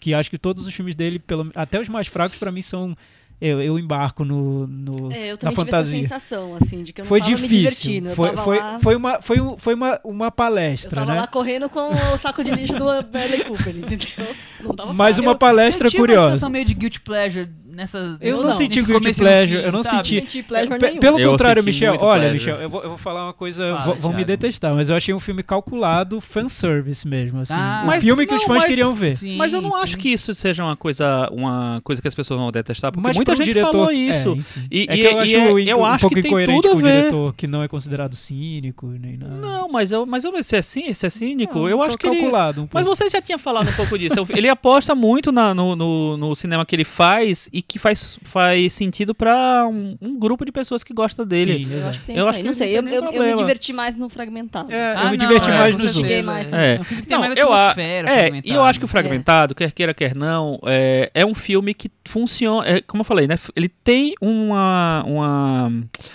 ele funciona isoladamente. Ele é um filme diferente. Ele não é. um- Ele só. Ele a terminar por conexão mesmo, mim ele sim. é, é- é mais Ele forçada. tem suspense, ele tem essa. Ele tem um. um- ele, ele tem personagem um, que tem as 24 facetas que, são- que é- você não esperava. Ele tem um ver, eixo é, assim, vai até o final com isso. É, então, teoricamente, é um filme mais autoral e tal. Esse de filme é um filme de reciclagem, de certa maneira. Então, tem isso. Eu adorei a reciclagem. Muito bem. mas Nota tava- 6. Nota 6. Eu também vou dar nota 6, Thiago. Com isso, o vidro ficou com 63. Tá na ótimo, tá ótimo. Ó, Shyamalan, ficou na varanda. Parabéns, Shyamalan. Parabéns. Queridos varandeiros que estão ouvindo esse programa hoje, vocês viram quem é a pessoa mais legal daqui. Eu acho que você já tinha uma certa ideia, né? Mas enfim. Fica muito claro do Chico hoje. acaba de crescer. Chico Malan. Subiu na bolsa, assim, uma loucura. Mas Comprem ações do, Chi Ah, não, não. do Chico, porque agora ela vai explodir.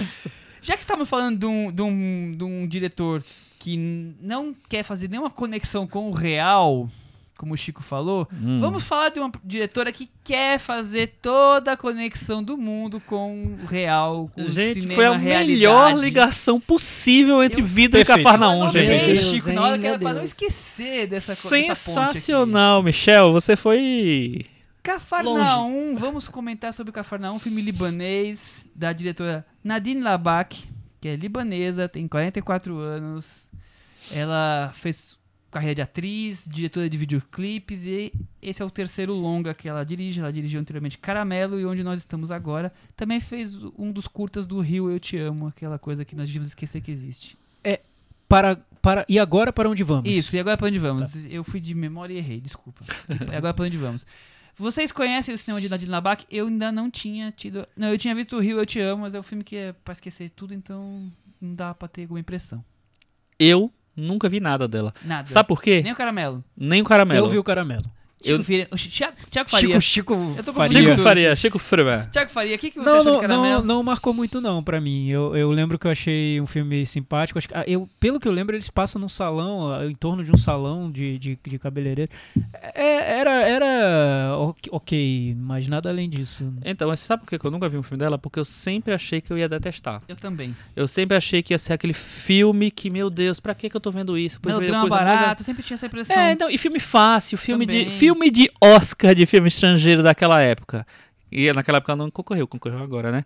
É, então eu tive, eu tinha um preconceito mesmo, vou, com- vou Eu também, assumir. eu, eu assumo facilmente. E, e ela sempre teve em Cannes, acho que os três filmes dela estrearam em Cannes. Mas e- Kanye, né? Se a pessoa passa uma vez, passa pro resto da vida, é, né? Exatamente. E Cafarnaum ganhou o grande prêmio do júri este ano, o segundo prêmio mais importante da, da premiação. Então foi super bem recebido, pelo menos entre os jurados. E vamos pra sinopse antes que a gente comece a falar de Cafarnaum. A miséria da vida nos cortiços. A miséria da vida dos refugiados. Você pegou o nome do. Sim. Que bom. Zen Zen Al Rafia. é o garoto libanês de 12 anos que está preso e quer processar os pais. Um menino que precisa trocar a escola pelo trabalho na rua e cuidar dos irmãos. Se rebela contra as decisões dos pais ao fugir de casa, dá de encontro com outras realidades tão ou mais duras do que as que ele vivia, Thiago Faria.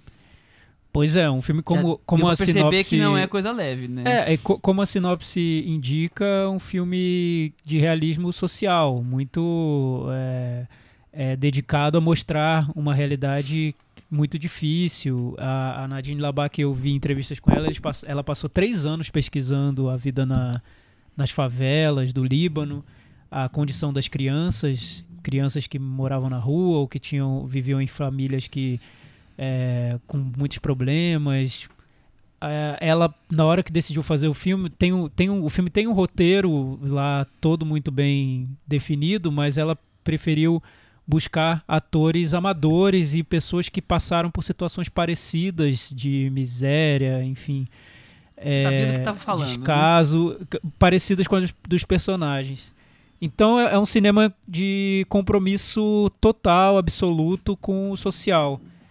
Ele me lembra, por exemplo, Pichote, do Hector Babenco, ou o próprio Cidade de Deus também, apesar de que o Cidade de Deus ele seja mais, é, tenha um lado mais estilizado, de thriller e suspense, o Cafarnaum é mais um drama sobre, padrão, o- né? o- sobre miséria e, enfim, uma realidade muito específica também.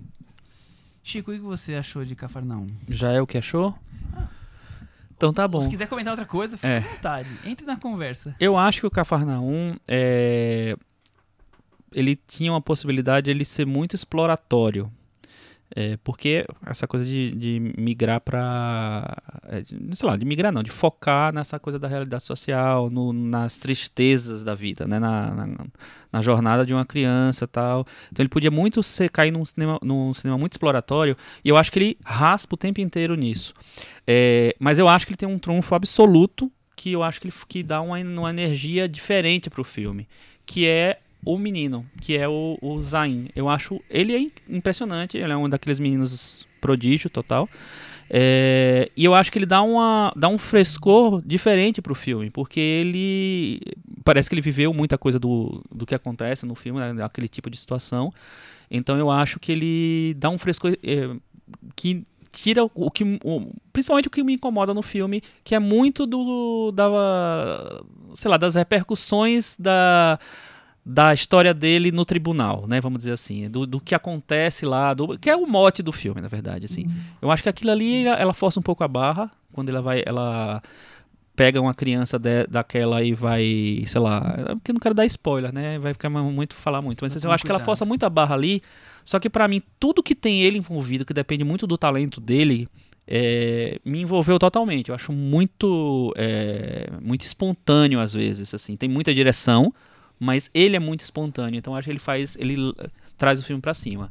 Então eu acho que o filme inteiro fiquei em- em- no embate, assim, se o filme tá sendo muito exploratório ou se o filme tá realmente fiel a- ao que o, o que a realidade da, daquelas pessoas muito miseráveis. É, isso eu acho que já pontua quem. Pra quem é o perfil de, de, de cinéfilo, de, de espectador que esse filme é e que não é, né? Porque é um filme de exploração da miséria humana, ponto. E isso não é demérito nem, nem qualidade, é, é- é uma característica, ele é isso. Por outro lado, ele tem esse garoto que é uma sensação que você tá, que você tá gravando um documentário, né? De tão. Uhum. Eu, eu sentia tão real as sensações que ele me passava ali, o jeito que ele, que ele atua, as caras e. As caras de sofrimentos, alegrias e tudo mais. Alegrias não tem, né? É só sofrimento. Então, mas é um filme sobre exploração humana, sem dúvida nenhuma. Por outro lado, é um filme que tem temas como abuso infantil, como exploração de menores, que tá tudo ali super escancarado. A questão, claro, da, da imigração, a gente tá vendo toda hora, porque é o, é o grande tema da Europa, mas global, mas na Europa principalmente, da exploração do imigrante, né? Imigrante pobre, vamos aceitá-lo, vamos ajudá-lo ou não? Tá aí o mundo se dividindo, a ultradireita ocupando espaço. Tem tudo isso ali embutido, mas é um filme totalmente focado nesse garoto e nas todas as mazelas que ele passa ali. Agora, o que mais me, me chamou atenção é que aquela coisa que a gente começou falando do preconceito, né? Do pré-conceito. Eu esperava lá de Nabac um filme como Isabel Coixet na livraria. Aquela coisa assim. E como eu não tinha visto outros filmes dela, eu me surpreendi com uma diretora ambiciosa. É um filme ambicioso, é um filme que, que sabe exatamente o que quer, o que quer falar. É, e com, com um cuidado muito, que se você for da direção, eu acho que é uma direção forte ali, que ela, ela chama atenção. E não é, e não é só em colocar a câmera, câmera na mão, tremendo o tempo inteiro, na altura do nosso joelho, que é pra pegar a altura da- da- do moleque. Não é só isso. Eu acho que o filme tá ali, do- tá na mão dela. Ela tá controlando o, que tá acontecendo com o filme. E aí, quem acha que é, é um exagero na exploração humana vai achar esse o pior filme do mundo. E quem quer ver aquela realidade é, nua e crua que você lê e poder conviver um pouco com ela, mesmo que seja pelo cinema, vai achar uma obra-prima. É, eu acho que essas duas possibilidades de leitura são factíveis. Tanto que na sessão que eu estava, que eu vi o filme, as pessoas aplaudiram. E nem era durante o festival, era cinema comercial. É super comum durante o. o é não comum durante o ano ter um filme ser aplaudido. Não que eu fosse aplaudir, porque eu acho que ele extrapola aí na. Você aplaudiu mentalmente? Não, não aplaudi. não aplaudi. Mas assim, eu, eu não achei o pior filme do mundo também, como tem gente. Não, eu- A coisa mais comum é cinco estrelas e uma estrela. Quer dizer, eu não acho que não tá nem É um porque, lado nem no outro. é, Michel, mas eu, eu vou concordar contigo discordando um pouco. É, porque eu concordo totalmente com essa história de cada, cada espectador, depende do que o espectador espera do, do filme, né? Se você jogar esse filme numa convenção da Unicef, as pessoas não- só vão aplaudir o filme, como vão querer criar uma fundação para resolver esse problema. Porque o filme ele expõe uma situação que é muito dramática. É, é impossível. Você tem que ter é, um coração de pedra para assistir a esse filme, sair da sessão e dizer, ah, não me importo com isso. Tô bobagem. aí. É, não, assim, é não, é, É. óbvio que é, que é algo super dramático. A gente já lê muito isso. É uma situação que parece com a do Brasil em muitos aspectos. A Muitos, favela do é. Líbano parece com a favela brasileira. A criança é, submetida a todo tipo de, de, de mau- maus tratos no Líbano parece um pouco com a criança brasileira pobre em vários sentidos. Então, E, inclusive no jeitinho libanês exato, tem. exato. de- Então, então, assim, você se comove com a situação. Isso, isso é fato. Você se comove com a situação. Isso é o espectador que vai ao cinema para ver uma realidade sendo retratada. É, o filme, para esse espectador, possivelmente será emocionante, enfim. é. Já o, o espectador Eu que vai. seja impactante, impactante. Já o espectador que vai querendo ver um filme, ou que já conhece muitas das. Muitas, da- muitas, muitos do- dos métodos que se usa para fazer esse tipo de filme, já viu vários filmes parecidos, talvez não seja tão impactante. Então eu, eu vou dar a minha experiência, que eu já vi vários filmes parecidos. Por exemplo, Pichote é um filme que eu acho que vai muito nessa linha, já foi feito há muito tempo e eu, e eu acho que é um filme superior.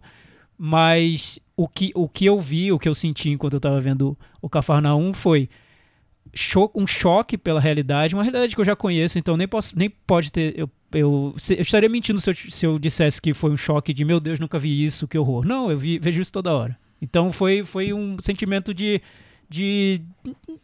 de, de, de impotência em relação àquela realidade, que é o que eu sinto aqui no Brasil. Mas, como alguém que estava vendo um filme e que conhece filmes parecidos e que sabe quais são as técnicas que se emprega para narrar esse tipo de história, eu achei super apelativo. Achei um filme muito simplório, um filme que usa todos os recursos para te emocionar e que vai mostrar o personagem sofrendo o filme inteiro e que vai usar uma trilha sonora que é quase um, algo épico, enfim. Então eu fiquei dividido nesse ponto. Social, o que o filme mostra de denúncia é válido. A diretora está super engajada nisso. Ela abriu uma fundação depois de ter feito o filme. Então eu acho que todos são muito bem intencionados, mas como cinema, eu jamais teria dado um prêmio qualquer para esse filme. Acho, é, eu também acho. Enfim, então só pra dizer que eu concordo com você quando você diz que o filme pode ser visto de N maneiras e pode mesmo. Eu acho que e cada um tem o direito de ver do jeito como quiser. Eu só achei que ele ia E do ser jeito como Eu consegue, e achei do que ia jeito ser- que, que, é, que, que, que ele tá ia ser afim. mais banal na na narrativa. Eu, achei que ele ia ser mais maniqueísta. Ele é bem ainda. maniqueísta. Ele é bem maniqueísta. Mas eu acho que ele ia ser mais maniqueísta ainda. Eu acho que ele. E que eu acho que ele é muito quando tem essa. essa dá- dá essa embalagem do tribunal, do menino que faz aquilo que ele faz no tribunal. É, aí eu acho que ele. Ela pesa um pouco, sai um pouco. Mas em, em relação a. A maneira como ela conduz as coisas, é, não, não tanta câmera não, mas assim, a trajetória da, do menino ali, eu acho que ve- eu vejo maniqueísmo no filme inteiro. Mas eu acho que ao mesmo tempo, é, para mim o trunfo dela é a criança e eu acho que ele dá um equilíbrio ali nesse maniqueísmo porque ele é muito espontâneo, ele é muito, é, sei lá, natural. Então me parece um pouco, é, eu imagino que ele esteja mega dirigido ali, mas me ele me parece tão natural que o filme se equilibra pra mim ali um pouco. É, é isso. E Eu- aquele eu- bebê, hein, mano? Mano, aquele eu bebê é o melhor ator coadjuvante do filme. É, a, a gente chegou à conclusão de Como que ele não foi indicado. a gente chegou à conclusão de que a Fátima Toledo do Líbano também Sim, com é, é certeza. tão boa quanto a Fátima Toledo ser, a brasileira. A brasileira. preparação de, de elenco foi Foi muito boa. Mas eu fiquei pensando muito, muito nessa questão do cinema social, porque a gente falou recentemente sobre o filme do, do Koreeda, que lida com situações de pessoas também pobres, mas no Japão, uma realidade totalmente diferente. E quando eu fui elogiar o filme do Koreeda aqui, eu disse que o que eu gostava no filme é que ele colocava a gente junto com os personagens. Então, quando a gente entrava na casa do, dos personagens, a gente não sentia que estava entrando numa casa é, totalmente grotesca, enfim, que a gente estava lá num clima tranquilo, junto com aqueles personagens. Nesse, eu, eu vi o filme e achei curioso, porque é o oposto do que eu disse no assunto de família. Quando ela filma a casa dos personagens, ela filma, ela dá um close nas baratas que estão passando na parede. Então é aquela coisa, vejam como é horrível, Não, como é- é chocante, como é grotesco, como é absurdo. É uma diretora que está fora daquele mundo e que ela quer denunciar a existência daquele mundo. Eu acho ok, tudo bem. Existe toda uma linha de cinema que vai nesse Tem caminho. um público fiel pra isso. Existe. É, é fato. Tudo bem. É. Eu, eu sempre me pergunto quando eu termino de ver, ver esses filmes que são muito, tem muita denúncia e uma denúncia muito válida e pouco cinema, na minha opinião. Eu sempre me pergunto por que não um documentário? É a pergunta que eu faço. Porque se não é pra fazer cinema ou se é pra fazer um cinema singelo ou que não vai a lugar nenhum e que vai usar esses truques que eu já vi sempre, por que não fazer um documentário? Vai lá na favela e, e faz, né? Mas, enfim, eu, eu, eu sinto falta de cinema no filme. Resumindo, é, é isso. Vamos pro Metavaranda ou, ou alguém quer mais? Não, Vou só, só uma última coisa. Pode. Cafarnaum tá indicado ao Oscar de melhor filme estrangeiro, né? É, vai. É, É um dos cinco aí. vai enfrentar Roma e Guerra Fria e os outros, O Assunto de Assunto de Família, Família. e o outro que eu esqueci, Never Look Away. É, Vocês acham que é um filme que tem alguma chance? Que a gente já viu que o filme estrangeiro às vezes acontece isso, né? O filme favorito termina esqueci- sendo esquecido e um filme menor cresce, co- como aconteceu com O Segredo dos Seus Olhos, que a fita branca naquele ano era o favorito. Vocês veem alguma possibilidade aí? Sim. Esse, esse filme crítica social sempre impacta. É, é, sei lá, eu saí da sessão achando o filme simplório, uma, bem dirigido, mas simplório. É, mas aquela sensação, tipo, estou indo agora pegar meu carro com ar-condicionado e vou passar por um monte de criança que deve ter uma realidade parecida com aquela. Então as pessoas se comovem só pela existência desse filme que está trazendo essa realidade e votam nele. Eu, eu não, não acho que seja um filme impossível de ser É, premiado. eu acho, eu acho também. Se Roma não tivesse, vai- ele tinha bastante chance. Eu acho que tem, É. eu acho que tem chance sim. É, O que acontece é que para, eu acho que nessa segunda fase do Oscar as pessoas têm que ter Tem que ver todos os filmes, o- né? o de- acho que de- todo mundo vota De em filme estrangeiro, sim. É, então acho que aí o Roma, o é, todos que votam em filme estrangeiro têm que ter visto todos os, filmes estrangeiros. é. É, eu não sei como é que isso vai funcionar Eu- agora em então, Roma, eu acho porque que não. acho Porque, que não. é, não sei como é que vai funcionar com Roma agora, porque teoricamente parece que as pessoas tinham que provar que vocês- você viu. Então, tipo assim, você tem que ter, tipo, não sei se é o bilhetinho, não sei, é alguma maneira de provar que você viu, eu não sei se é numa exibição da academia, enfim. É, só que com Roma passando no Netflix, você precisa provar o quê, né? Tipo assim, vai dizer, mo- mostrar a fatura da Netflix? Você tira um, Um print uma do- com Roma passando na sua É. TV. Não sei, não sei. Mas eu, eu levantei isso agora porque fizeram uma pergunta pra mim é, ao longo do dia lá, que era o seguinte: você acha que Guerra, tem chance do Guerra Fria ganhar o Oscar de filme estrangeiro e abrir caminho pro Roma ganhar melhor filme? Eu acho que tem. Mas aí é pra mim assim, eu acho que eles não têm essa, eles não ficam, não pensam numa, Não, não, nessa claro, coisa. é. Não acho que eles vão votar no, no Guerra Fria é, e vão votar no Roma pra melhor filme. É, eu acho que se o Roma perder estrangeiro, vai perder mesmo o melhor mas, filme. Mas eu acho que tem essa possibilidade. Ah, já tô votando pro Roma melhor filme, eu vou escolher outro pra filme estrangeiro. Eu acho que tem gente que pode pensar assim. Pode, mas eu não, eu- não ah, eu, mas eu não acho que talvez seja um pensamento padrão. Não, não. Eu acho que se a pessoa gostou muito do Roma mesmo, eu acho que ele vai votar no Roma pros dois. Mas, sabe lá, né? Nunca se sabe. Hum, exatamente. Mas é isso. Pois é, mas, mas essa, é, antes, mais? do- antes do, do Meta Varanda, eu acho bem, bem interessante discutir essa, não, não digo confusão, mas como ah, uma parte do público encara esses filmes mais sociais, apenas pelos, pelo tema e, não, e nada mais, e outra parte do público que é mais cinéfila e tudo, vê o filme, os filmes mais por um lado formal, como cinema, e menos pelo, pelo É, eu acho essa discussão super interessante, porque eu ouço muita gente falando assim, eu só gosto de filme que seja verdadeiro, Sim, que sim. na verdade, não gosto de filme de fantasia, ou que tenha essas histórias mirabolantes. E esse o público fisgado facilmente por esse, É, esse e, e filme. eu, eu acho que tem muito a ver, sem, sem querer desmerecer ninguém, pelo contrário, mas tem muito a ver com o quanto você foi exposto a filmes parecidos. Porque na sessão em que eu fui do Cafarnaum, no final eu vi muitas pessoas chorando. E eu, enfim, não, não, não me abalei pelo filme.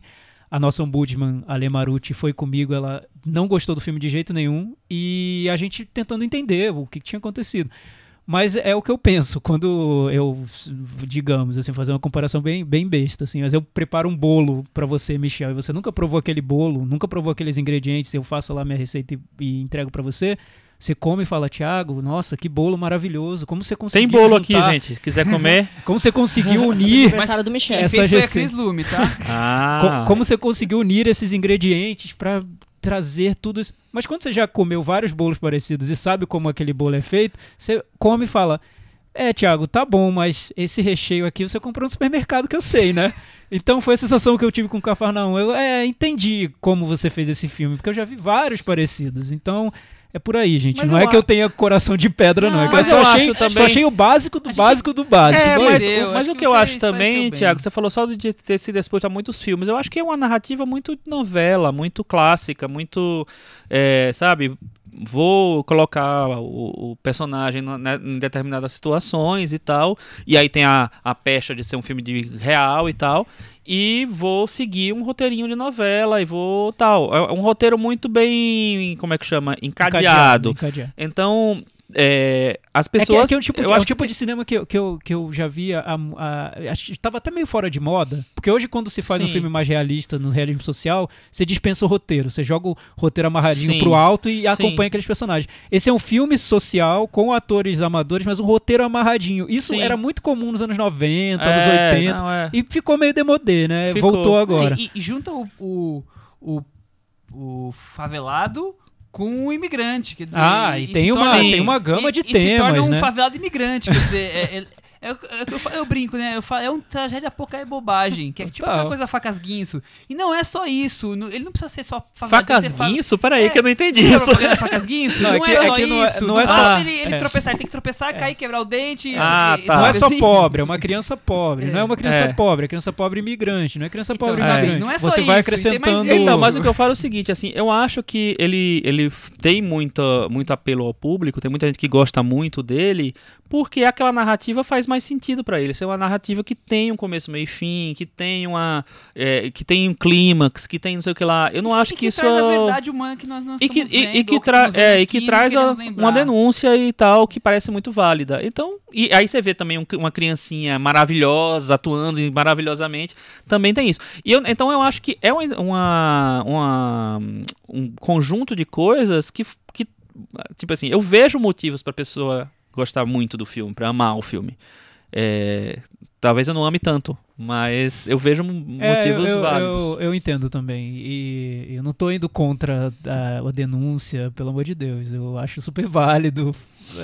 Acho, eu, pra mim funcionaria mais É como que você documentário. queria ver mais cinema. Sim, sim. Poderia sem ser o dúvida, mesmo sem tema, o mesmo personagem, mesmas coisas, mas que tivesse mais cinema. Porque é tudo uma isso. construção, né? Quando você Mais- percebe demais a construção. Mais cinema bom, é isso. É, É, mais é. bom cinema. É. Porque poderia também ser Mais algo. elementos narrativos é, do que simplesmente poderia câmera na ser- mão, acompanhando os personagens. Uma um construção, é, Sim, sim. uma assinatura. Eu não vi essa diretora Não. tão marcante no filme, enfim. Metavaranda, eu vou dar nota 6. E você, Thiago? Eu vou dar nota 4. Eu vou dar nota 6 também. Com isso, Cafarnaum ficou com 53 e está pendurado na varanda. Esse, esse personagem tinha que estar pendurado, né? Mais uma ele tinha que tragédia. sofrer mais alguma coisa, né? Que Não eu- foi bastante, coitado do menino. é Tão bonzinho. Coitado Zain. É... Terminado o Cafarnaum, vamos para o puxadinho na varanda. Puxa, tchiu, puxou. O que você tem aí, Chico Firman, pra... Eu tenho Como Treinar Seu Dragão 3, Olha que eu só. assisti ontem e achei um filme belíssimo. Eu acho que. Como treinar o... seu Dragão 3. isso. Exatamente, Como Treinar o Seu Dragão 3. É, eu já tinha adorado o primeiro filme, eu acho muito bom. Eu acho que não, só não foi minha animação favorita daquele ano porque tinha Toy Story 3, aí não dava, né? É, mas eu acho um filme belíssimo. Eu acho que é um, um- ele vem de livros que eu não conheço, eu só sei que eles existem. Mas eu acho que ele, é, sei lá, é um, um filme de narrativa clássica, mas que ao mesmo tempo ele int- introduz uns elementos muito pra mim, é, revolucionários talvez seja uma, uma maneira muito radical. Mas eu acho que ele tem umas pequenas revoluções ali, como já faz quase 10 anos, eu acho que dá pra falar, né? Assim, eu acho, achei incrível quando um personagem de uma animação feita para crianças termina é, sem a perna, sabe? Então ele termina dizendo que tudo bem, que ele tá. Tudo bem não, né? Coitado, perdeu a perna. Mas assim, que é possível que um protagonista não tenha mais a perna, sabe? Eu achei incrível, achei maravilhoso e o filme é todo bonito, todo delicado e, e visualmente é muito bonito. É um filme que teve a, o Roger Dickens foi foi consultor criativo, né? E aí eu acho que em, em todos os filmes, apesar dele seguir a, a, um, a historinha de cada filme, né? Tem aquela coisa de, de trilogia, de série, de tem uma historinha para cada filme. Eu acho que ele tem uma evolução, um crescimento dos personagens, um amadurecimento dos personagens. Você vai acompanhando aquele menino que era uma criança, que deu um adolescente, agora ele já é quase um adulto. E então tem uma evolução ali. E tem um final, cara, que é a coisa mais bonita que eu vi nos últimos tempos. Achei muito bonito o final, sabe, muito emocional e de uma maneira é, simples, sem exageros sentimentais, assim. Tem, quer dizer, deve ter exageros sentimentais, mas eu mesmo assim eu achei muito legal. Comprou então bem. vale muito a pena ver, vale muito a pena ver no cinema. É isso. Muito bem. Cris Lume. Eu tenho uma recomendação, na verdade, que eu nem vi, mas já vou adiantar. Não É vi, mas É com a Claire Foy? Mas a É quase esposa uma chamada, né? viu. Nós temos os final episodes de Unbreakable Kim Schmidt, que serão lançados aí na Netflix no dia 25 de janeiro. É, vai amarrar a temporada, né? Porque a última temporada, na verdade, foi dividida em, em duas, né? Já foi lançada a primeira parte, então essa é a segunda, última e derradeira temporada Muito da bem. série sobre a, a, a, a jovem que fica trancada aí num, num, bunker, que é, enfim, ficava num culto, e aí ela decide que ela vai viver em Nova York grandes aventuras. Muito bem. Vou nem falar nada sobre essa série aí. Você não curte, Michel? Eu vi dois episódios, três no máximo, e falei, tira esse de perto de mim. Que que é isso? Eu acho que você agora que na, fe- na, tá na fase Michel Light, você podia dar uma chance de novo pra essa série. Você gostou de duas animações esse ano. Não, ele tá gostando É. de tudo. Você Vo- percebeu? Chico? Você deu nota Você boa pra um filme que você não gostou muito. Como assim? Foi, eu tô falando, Michel. Ele eu conheço tá você, mais- não tá mais é de maleável, eu hoje, tá mais Michel. É, essa é a idade, né? Desde, noven... ó, desde 2003 que eu conto seus votos na Liga do Bloco. Você acha que eu não sei a evolução do seu gosto É a mi- É nova cinematográfico? idade, eu tô mais eu tô É. ma- maduro. Tá É, pensando na terceira idade. É, né? terceira idade. É, então, eu vou indicar um, um documentário que estreou essa semana na Netflix chamado Fire Festival. Fire é com Y. E é um festival de música que ocorreu no Caribe, nas Bahamas. E foi um fiasco horrível. Tanto que o, o título em português que deram na Netflix é Fiasco no Caribe. Olha só que curioso. É, o filme é dirigido pelo Chris Smith. A história, eu já eu, eu tinha acompanhado quando, quando aconteceu, foi em 2017, maio de 2017. Um sujeito chamado Billy McFarland, que era um gêniozinho do, entre os novos empreendedores da era digital, dos apps, etc., decidiu fazer um grande festival de música para vender um app que ele criou. Contratou várias web celebridades que anunciaram no Instagram, só que era uma grande fraude. A história é, é muito boa. O documentário é, é básico, não, não, não foge muito do, do- da norma, apesar tem de alguma a ver que. com, com o milionário brasileiro, que não É, tinha é- é- nada? é, então, é, tem, tem semelhança. O, a quantidade de material, de vídeos, de gravações que eles têm é tão grande que, que isso torna o filme mais saboroso. Mas é a, a trama em si, a, a história que é muito boa, mostra muito os vícios dessa geração que se deixa impressionar pelas web celebridades, por aquilo que aparece no Instagram, pelos influencers e como tudo isso às vezes constrói grandes empreendimentos que no fim das contas não são nada. Nada. É, então vale a pena ver. Saiu um outro também, sim- quase simultaneamente no Hulu, chamado Fire só. Fire Fraud, eu acho. Que é um, bem diferente, mas no, no tom, no estilo, mas é sobre a mesma história. Então tem esses dois documentários, eu vi o da Netflix e eu recomendo. Muito bem. Eu vou recomendar o filme nacional que a gente já falou sobre ele durante a, a mostra, que é a temporada, do André Novaes. E ele estreou agora finalmente nos cinemas. É um- já é um bom filme brasileiro do ano aí, começando o ano com É um bom belo filme. destaque, um belo filme.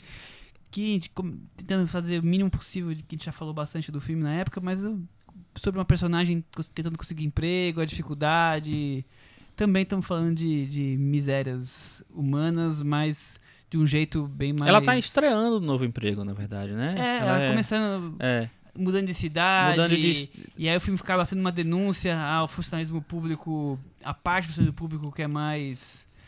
é, pouco eficiente, digamos assim, mas também a questão do negro, do desempregado, todas as. A, gente sofrida, digamos assim, É, de uma nem- maneira mais intimista, como o Ana Isso, e, e tem uma coisa do também do da relação dela com o marido, né? De como isso, sei lá, como isso muda um pouquinho na, com, com a, com a mudança dela, com, a- com a- esse emprego novo. É, a Grace passou, a atriz principal, ela é, tá muito bem no filme, é muito boa ela. E o acho que o filme é uma evolução do cinema do André Luiz, André Luiz Novaes, né? Porque eu acho que ele ele era um diretor muito de forma, das ide de ideias, assim, né? Ele, o- a gente comentou, o ela vai na quinta aqui, Sim. e eu acho que nesse ele vai além, porque ele embala tudo com um roteiro que, apesar de ser um pouco mais fechadinho, vamos dizer assim, ainda é muito próximo do cinema que ele fazia, mas eu acho que ele tem mais, sei lá, mais substância É, ele mesmo. gosta muito daquela maneira- coisa, do- muitas vezes, do silêncio, que tá dizendo muita É. coisa pra gente, É. que tá transmitindo a sensação do que, ela, É. do que a atriz está interpretando ali. Então é um É. filme. E eu acho que o fato Vale de ter uma atriz, visto. de ter uma atriz profissional assim, dá mais é, força pra, pra ficção. Eu acho que o, o cinema dele tinha muita força nessa coisa mais não vou dizer documental, mas assim de apresentar as situações e nesse daí eu acho que a, a ficção fica mais forte. Muito bem. Deixa eu falar só uma coisinha por último, desculpa. Vai ter sessão replicante em fevereiro e eles vão passar um filme filmaço, The Warriors, Os Selvagens da Noite, é, na Cinesala dia 21 de fevereiro. Então, São Paulo, quem tiver aí, Vamos aguardar. A gente, se a liga. gente reto- retoma essa reivindicação quando estiver mais próximo também. Tiago, temos agora aquele momento, né, Chico? Cantinho do ouvinte. Com o Tiago Faria. Vocês sabem como funciona, deixa um comentário no blog cinemanavaranda.com. Eu leio aqui. O Caio, ele falou sobre o episódio da semana passada, é, assunto de família do Coreeda e o Homem-Aranha no Aranha Verso. Ele disse que não vai ver o, o filme do Homem-Aranha, não tem interesse em assistir, mas já e tá tá. anunciando pra gente. É, acho, que- acho que ele tá se sentindo um pouco culpado aqui, porque muita gente tá gostando, mas ele disse que não vai ver. Já o assunto de família foi o primeiro filme do Coreeda que ele viu e ele gostou muito. Com certeza assistirei as outras obras. Não queria assistir a esposa, mas estou curioso para ver a atuação da Glenn Close, que provavelmente renderá uma estatueta. Agora foi, foi indicada, acho que tá, tá com du- duas, duas mãos na estatueta, Chico. Glenn Não. Close. Acho que não. Não? Com uma mão. Quem tá com a outra? Eu acho que Olivia quem tá contra Colman? é a Olivia Colman, porque a favorita teve um, teve 10 indicações, é, o filme, é um filme nos filmes mais indicados e tem, eu acho que tem muita chance de crescer essa, essa visibilidade assim. Então vai ser a Glenn Close sozinha contra um filme grande, indicado em várias categorias e com uma atriz também muito forte. O comentário da Carol é interessante porque ela veio no direito de comentar sobre o Aranha Verso, Homem-Aranha no Ara- no Aranha Verso, para honrar o pessoal da indústria da animação, discordando do Michel e Legal. dizendo que esse filme é uma obra-prima da animação, sim. Então acho que a Carol trabalha com, com animação e veio dar a opinião de- dela sobre Homem-Aranha no Aranha Verso. Ela disse que não vai discutir roteiro, ritmo, se é melhor filme de Ho- Homem-Aranha, mas a identidade visual que o filme traz para o lado mainstream dos filmes animados é algo extremamente inspirador e super necessário para alavancar nossa indústria como um todo. A mistura de técnicas e o tratamento visual são bem fora da caixa comparados com o que outros grandes estúdios têm feito. E uma porta de entrada para mais experimentação visual em animações blockbuster. É muito legal, eu achei bem legal ver uma opinião de uma insider, porque às vezes a gente fica aqui de fora comentando os filmes sem saber se eles realmente estão inovando ou não na técnica, e esse, pelo visto, inovou mesmo. Aquilo que eu tinha suspeitado, ah, parece que acontece. Mas deixa eu defender meu amigo Michel, Diga, porque a- a- o Michel inclusive citou essa coisa da, da, da, é, É, eu- eu das técnicas que- diferentes não me assim deixa- convergindo. Me deixa entender. Eu não gostei de- da parte do roteiro do meio pro fim, da questão das cenas finais, mas eu achei super inovadora, legal. Mas é legal, Carol. Pode comentar sempre aí. Muito bem-vindo seu comentário e suas opiniões, ainda mais como insider. Carol, É. se você tiver gostado do vidro, comenta, por favor. E, e co- e comente o, o Como Treinar Seu Dragão 3 também. Tomás Ama- A gente tá convocando a Carol pra comentar todas as Tudo. animações. Carol, comenta tudo. É, Wi-Fi Toma- Ralph. Exato, já, já tem uma lista, a gente vai passar pra você, você vai comentando um. Tomás Amâncio, ainda estou me sentindo numa realidade paralela com essa história de o Michel e o Thiago se empolgarem mais com um filme de super-herói do que o Chico. Surpreendente, né? Tá voltando, tá voltando aos poucos, Thiago. Ele- O- o- hoje já, já- se você hoje- chegou hoje até já esse inverteu. ponto do, se você chegou até esse ponto do episódio, eu acho que você já Aquele dia era o Varanda Verso, agora já voltamos ao normal. É, ele disse que viu o Aranha Verso na semana entre o Natal e o Ano Novo. É, para ele o filme é um tipo especial de obra-prima.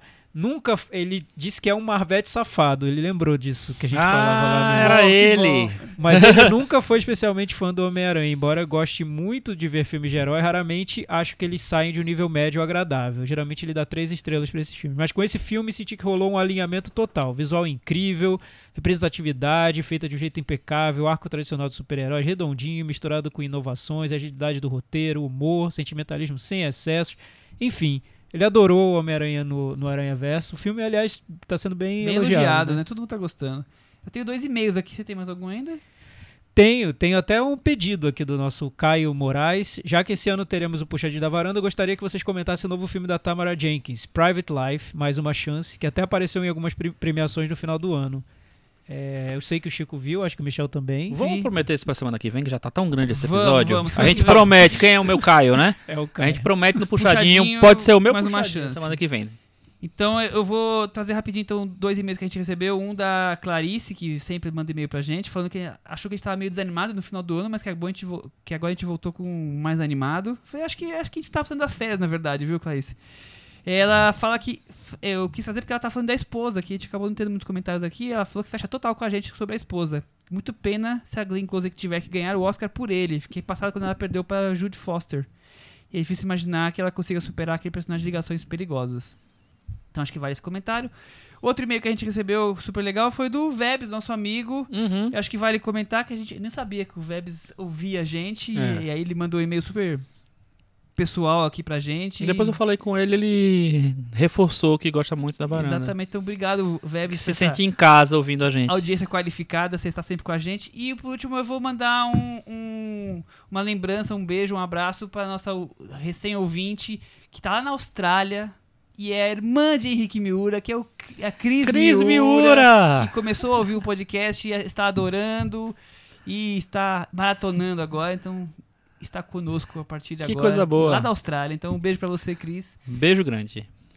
Eu posso só fazer dois comentários, porque, porque é, tem Você a, pode, Thiago. rapidinho. É que a leitora Gabriela, a leitora ouvinte Gabriela Alô, Maia, ouvinte, ela, alô, ouvinte. ela deixou um comentário tão legal aqui no, no blog, leiam lá no cinemanavaranda.com, e no final ela fez um pedido, ela queria saber o que a gente está achando da safra do Oscar, porque é, ela diz que ela tá achando que é uma das mais fracas dos últimos anos, e ela nem acha que Roma tá com esse hype todo. É, e eu ouvi isso de vários outros é, ouvintes da, da varanda, de que Eu esse ano concordo. seria fraco. Roma não sei, mas a Safra, cara, fazia tempo, que- eu vou repetir, fazia tempo que não tinha filmes que eu não queria nem passar na porta. Enfim. Ah, mas a gente falou ao longo da- do, da- do É, episódio eu eu- aqui, eu gosto o de Michel quatro falou. já, então eu, É. já, eu discordo. Eu também Mas acho. tem filmes que eu tô com preguiça, é, assim. é, é que, é que tá- é que normalmente tem as safras assim, eu quero, eu tolero bem todos os filmes, gosto mais de uma, tem uns que acho que tá um pouco diferente assim, tem os filmes bons e tem os filmes muito ruins e, e eu odeio essa coisa de do, filmes como a esposa que estão indicados só por causa de uma atuação, de um negócio, de um sei, sei Ah, eu lá, concordo, não sei. Cris. Concordo com você. Eu Eu, acho acho que meio tem triste. Roma e vários filmes que eu Que- nem. vamos lá. Green Tem Book. Infiltrado Por que, que na eu vou ver Clã. Green Book? Por que, que eu Tem- vou ver Vice? Não, tem Infiltrado na quero. Clã, eu acho na um- clã, ok. eu Por que acho que eu vi o um- Sonho Impossível? Por que eu vi é, é, Preciosa? Sempre Por tem que, que a gente filmes, foi ver gente. primeiro Sempre tem. Homem, minha gente? Não devia nem ter passado Ah, não. Eu acho também que Sempre tem essa não, aí eu discordo. Eu acho que Cris Presidente. eu acho que o primeiro homem é um filme decente. E, acho. e o um de um de ouvinte que usou o nome Marduk, o correspondente desenvia, denze- desenviado, ele deixou aqui um comentário engraçado. Maravilhoso, é o meu favorito já a partir de agora. Esse comentário é muito bom. Ah, Concordo com o Chico em quase tudo. então, e Amo- tudo. Quando ele diz maravilhoso. Ah, sério? Fala maravilhoso. ele. Maravilhoso. Maravilhoso. Sempre que o Michel fala, deixa acontecer nas sinopses, eu completo mentalmente, naturalmente. Eu não vou, eu não quero ver você chorar. A música. Os comentários da Cris são essenciais para a sanidade do podcast. É, estou ouvindo os antigos. O podcast sobre mãe foi o nosso pacto de sangue. É, eu, eu concordo. Essa é a parte que eu gosto. Eu, eu concordo que os comentários da Cris são essenciais para a sanidade. Esse que ela fez agora, então, tipo, jogou um, um choque de realidade Ela no nosso resumiu podcast. duas horas, nós estamos aqui falando bobagem e ela resumiu em, em uma frase. Como sempre, como sempre. Eu já falei várias vezes, a Cris é a pessoa que põe ordem nesse negócio aqui. Que por isso que ela edita, que ela põe a organização na nossa vida. É isso. Até semana que vem. Tchau! Tchau. Tchau.